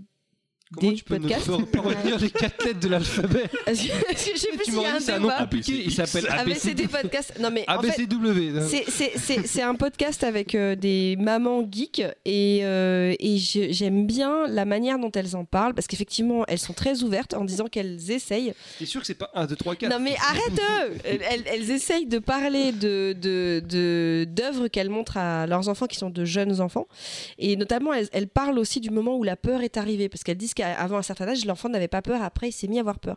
Et en fait elles ont des techniques aussi. Et c'est ça que je trouve plus intéressant que le film. C'est-à-dire que déjà, elle, elle regarde le film avant. Pour, dé- pour désamorcer, tu veux dire? Oui, elles regardent le film avant. Ensuite, l'avantage de le regarder dans le salon avec la télécommande, c'est qu'elles peuvent arrêter le film, Couper elles le peuvent son, passer des scènes, tu vois. Elles peuvent arrêter, on dit faire une pause, regarder l'enfant, discuter avec. Et c'est ça qui est intéressant dans le fait de montrer une œuvre. De toute façon, c'est de, c'est de partager quelque chose avec le gamin. Donc, moi, j'aime beaucoup euh, leur approche et ce qu'elles disent. Ouais, mais arrêter un film pour discuter de l'œuvre et pour après reprendre, non. Pff, euh, moi, perso, franchement, je suis, en train, je suis plongée dans un univers, je suis plongée dans un truc. La maman, elle met pause. Elle dit Viens, on en discute maintenant. Je lui lance la télécommande dans le Non, visage. mais elles le font parce qu'elles voient que le gamin. Enfin, après, c'est leur gamin. Elles Mais voient dans comment ce leur cas-là, gamin si- réagit. alors, je vais être très honnête avec toi. Déjà, les âges, ça veut tout et rien dire. Donc, un Je enfant de d'accord. 3 ans, un enfant de d'accord. 6 ans, tout ça, ça dépend. Tu connais ton enfant, tu es censé le connaître. Tu, sais comment il réagit aux faits qui, l'entourent. Dans ce cas-là, effectivement, regarder le, le- Avant de passer à l'enfant, regarder le film, quel qu'il soit. hein. Franchement, euh, là, on parle d'horreur ou de choses qui font frémir. Moi, je Mais pense quel que le que sexe soit le est film- beaucoup plus ravageur que l'horreur. C'est, il, faut, en fait, tu regardes effectivement avant Je suis et après, tu le mets au l'enfant. Tu sais comment ton. Quoi Même si tu sais pas à 100%, mais tu sais à quel degré ton enfant va commencer à paniquer. Donc, tu vas te dire Ah bah ouais, là, c'est un peu trash pour lui. On va d'abord proposer autre chose. Je vais voir comment il réagit à quelque chose de moins trash. Si jamais il arrive après à le digérer correctement, on va passer à quelque chose de plus. Mais et oui, effectivement, il y a des fois du sexe aussi. Quoi. C'est- C'est Mais c'est pour que ça le- que je te dis, c'est sur tous les, c'est sur C'est- tous les peu- domaines. C'est un peu compliqué. ça, Mais couper une histoire alors que justement, alors déjà les écrans, hein, bien sûr, de 3 à 6 ans, on évite un maximum, hein, je dis ça, je dis rien. Mais par contre, à partir du moment où il y a la démarche de le lancer dans un univers, parce que lui, il va regarder le film, mais il va pas le regarder comme nous on le regarde. Lui, il va le regarder, il va se créer son petit truc, il va peut-être prendre juste un univers et dans sa tête, il va plus être un enfant ne se concentre pas pendant une heure et demie, sachez-le. C'est pour ça qu'elle le Donc, coupe. Oui, mais c'est non mais pas attends, ça, mais tu lui coupes quand- dans non mais son non non non non, c'est pas elle le coupe dans il faut écouter leur podcast. Avant de dire ça, il faut écouter leur podcast parce qu'elle fait elle te raconte ce qui se passe avec leur enfant Oui, oui. quand elle leur montre Et toi, l'œuvre. là, tu es en train de dire à- que. Et je dis que des, film. que des fois, en fait, parce que l'enfant, elle voit que ça ne se passe pas forcément bien, etc., l'enfant a besoin de faire une pause dans l'œuvre. C'est en fait c'est c'est elle-même qui raconte ça. C'est Alors, elle qui pour- raconte l'expérience avec leur enfant et elles sont deux mamans et elles ont deux enfants différents. Donc c'est c'est je trouve que c'est intéressant de toute façon, peu importe la vie en tant que parent d'écouter leur podcast déjà parce qu'elles parlent de pop culture mais qu'elles en parlent par rapport aux enfants. Et ça c'est intéressant. Voilà, c'est juste ça. peut-être parce qu'il n'y a pas vraiment de science exacte, c'est un peu. Bah oui, je pense monde, aussi en fait, euh, faut- en fait faut Moi, tester je me, quoi. Je me souviens qu'un film qui m'a, enfin, pas, pas un film, une scène que, qui m'avait, euh, qui m'a marqué pourtant. Voilà, c'est, euh, moi je regardais, c'était l'histoire sans fin, qui est aussi beau que poétique, etc. Mais Mm. le, le, le, le Qui fait personnage de, de Morgue, je sais plus comment il s'appelle, l'espèce de loup-garou avec les yeux rouges, il m'avait, il m'avait marqué quand même. Pourtant, euh, voilà, et, et pourtant je l'avais vu, j'étais en famille, etc. C'est, tu te crées ton univers, comme tu dis. Après, c'est l'enfant, euh, il peut très bien lire un, un livre, euh, ne, pas, ne pas regarder l'écran, mais va se faire sa petite histoire dans sa tête, et ça peut aussi venir comme ça, les cauchemars. C'est qui se crée son, son univers. Il n'y a pas de science exacte, et Ouais. puis les parents sont là pour jouer un rôle, bien entendu. Je suis pas parent, mais je, je sais que il faut aussi en parler. Quand tu vois que le gamin commence à se poser des questions ou à flipper, bah faut pas hésiter à en parler. Je pense que les gens sont beaucoup plus influencés par ce qui leur arrive dans la vie que ce qui arrive dans les films. C'est pour ça que quand tu parlais de sexe, tu as sûrement raison, mais je pense que très Le souvent les sexe, enfants C'est différent parce que ça t'influence après dans ta vie future. Peut-être, ouais, mais peut-être qu'ils sont pas, ils le comprennent pas tout de suite. En tout cas, ils voient pas Ouais, forcément, ouais. ils comprennent pas vraiment exactement ce qu'ils voient. Peut-être que c'est inconscient, ça reste dans leur crâne, mais de voir une scène, un- un- un- une espèce de d'ombre, de, de monstre, etc., qu'ils voient pas, qu'ils savent pas euh, mettre de, de, de mots dessus, peut-être que ça les terrorise encore plus. On se fait confiance. De voir l'œuvre avant, c'est vrai que c'est toujours mieux parce que effectivement, on sait, donc on se lance, hein, parce que quand euh, souvent, c'est vrai que quand nous on regarde un film en tant qu'adulte, on, souvent on, on va regarder parce qu'il y a des potes qui nous ont conseillé et tout.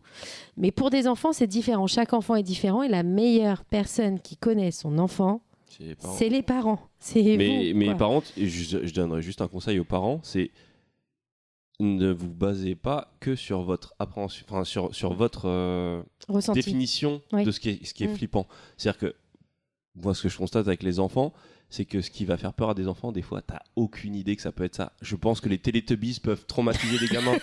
Non, mais sérieusement. Et les adultes. Mais t'as vu un soleil avec Moi, un le, visage le Moi, soleil avec peur. le bébé, je. Moi, quand je repense à tout ce qui m'a traumatisé, c'est des trucs que mes parents chelou, n'auraient jamais vu, pu, euh. n'auraient jamais pu soupçonner. C'est, ça a jamais été les trucs évidents des films d'horreur, à part peut-être Michael Jackson dans ce thriller, un plan qui m'a fait flipper, mais ça a jamais été des trucs évidents. C'était des scènes cheloues dans des trucs chelous, mais que mes parents. donc voilà, c'est ça. C'est. euh, On voit ce que ça a donné. faut arrêter d'imaginer que c'est que ah parce que c'est un film d'horreur ça va faire flipper. Non, un dessin animé, il peut y avoir un passage, tu sauras pas pourquoi, mais ton gamin il va être traumatisé à vie par une patate avec des yeux. En même temps, même moi, vu comment tu le dis, ça me traumatise. J'ai très Moi, peur pour le juste, futur. Alors pas, euh, pas vraiment un conseil parce que je suis pas parent, je peux pas donner de conseils, mais euh, je, euh, pour en revenir juste euh, au point de vue de cas, c'est vrai que les écrans c'est peut-être pas forcément conseillé, mais j'aurais tendance plutôt à, à essayer de de- d'encourager les, euh, les livres lus euh, audio, les livres audio. Je trouve ça génial. Ça fait ça. Oui, parce que d'eux-mêmes, ils créent leur histoire. Exactement. Et je trouve que c'est ce qui a Je suis d'accord, à 200%. Voilà. Après, la télé, euh, c'est pas mal. Quoi, quand je dis les écrans à éviter, mais j'ai pas dit à bannir. Surtout pas. Non, je pense qu'il y a un moment, il y a besoin aussi de ça parce que c'est très bon de créer son imaginaire et donc c'est mieux sans les écrans. Mais euh, les, parents, ne vous flageolez pas si vous mettez 20 minutes votre enfant devant un écran. C'est pas la fin du monde. Non, mais j'ai- oui, oui, oui. Non, mais oui, oui, oui, oui. J'ai lu un thread sur Twitter ultra intéressant. C'est dommage, j'ai oublié le nom de la, de, de, de la personne sur Twitter, de parents euh, geeks, qui euh, l'expliquait euh, ce qu'il avait utilisé comme technique avec sa fille. Et je trouvais. Et je trouvais sa démarche vraiment déjà déculpabilisante et très intéressante. Enfin, vraiment, euh, dans, la, dans ce qu'il expliquait dans son trade, euh, je t'en avais parlé, euh, Choco, euh, c'était vraiment intéressant parce qu'il parlait de l'initiation. En fait, je trouve que beaucoup de parents qui sont geeks, qui, sont, qui aiment la pop culture, qui aiment les jeux vidéo, ils sont dans une démarche où ils veulent transmettre une passion. vrai, Et initiation souvent, la- même, même l'initiation aux jeux vidéo, c'est intéressant que tu les écoutes parler. Parce que ils, je trouve qu'ils sont pas dans la même démarche que de gens qui ne s'intéressent pas du tout à ces choses-là. Parce que pour eux, c'est une passion. Ils le vivent avec un amour de ça et donc ils veulent aussi transmettre cet amour. Et je, je trouve souvent que ce qu'ils disent, après leur expérience, elle est diverse et variée, c'est très intéressant. Voilà. Ça va, après, c'est. Oui, j'aime le saut en parachute, mais je vais pas mettre mon enfant en parachute tout de suite. Mais euh, non, non. Après, je, je- je le conçois, hein, mais franchement, moi, pour euh, vivre avec, euh, par exemple, une expérience que j'ai vécue l'année dernière, à savoir des enfants qui regardent peu la télé et un enfant qui reste 30 heures par semaine dessus, on voit la différence. Donc voilà. C'est bien de, c'est bien de. de- Mais je justement, pense je, trouve c'est que les, intéressant les de- geeks, ils, ils les mettent moins devant la télé. ah oui, non, mais là, je suis pas en train de faire un rapport geek ou pas geek. Je dis juste que voilà, euh, c'est un. C'est, tu, tu peux pas dire bannir la télé parce que déjà d'une de toute façon la société fait que les écrans prennent une place Mm, mm. et que donc moi j'ai des enfants euh, de, de quoi j'ai des enfants j'ai pas des enfants mais je m'occupe d'enfants qui ont euh, entre euh, là actuellement entre un an même pas certains et deux ans et qu'il y en a qui savent déjà déverrouiller un téléphone facilement. Donc l'écran fait partie de la vie.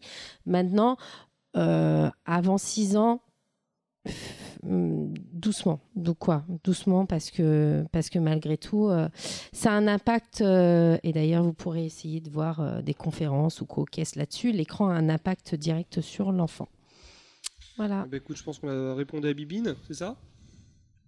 Très grande. Ouais, on a répondu à, ça a à parlé, Bibine. euh, mal. En tout cas, c'était un, c'est un, c'est un sujet euh, sur lequel il y a des choses à dire.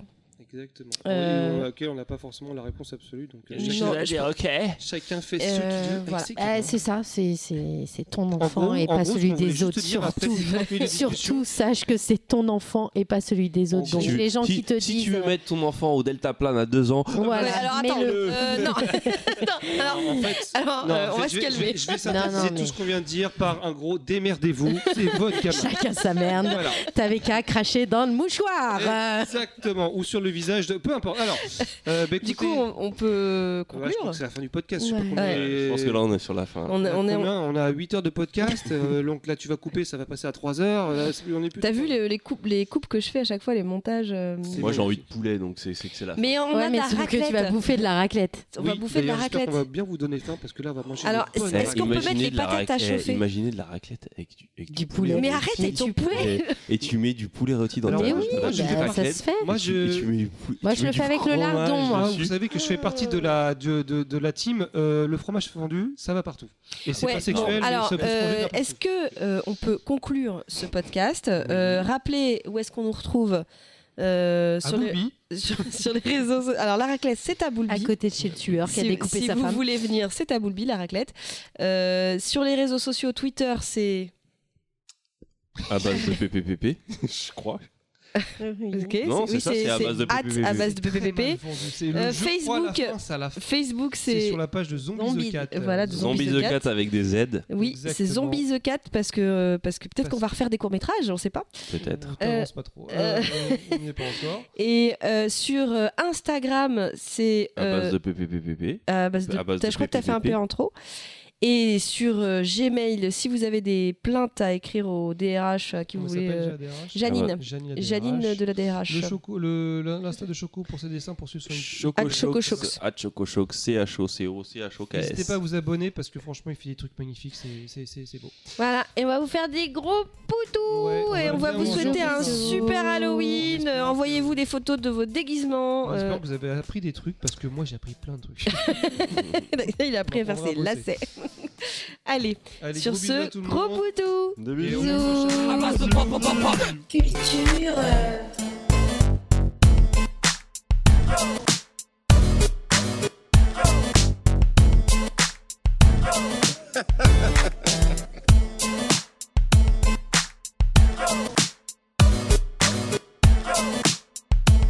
À base de pop, pop, pop, pop.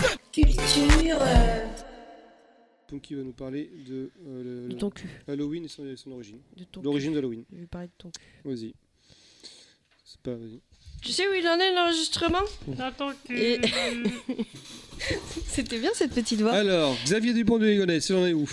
Un pénis, c'est moche. Bah, c'est rigolo. Quand c'est pas en érection, c'est vraiment bidon. Ça peut être quoi. rigolo si tu mets des lunettes Tiens, dessus, dirait- une petite moustache.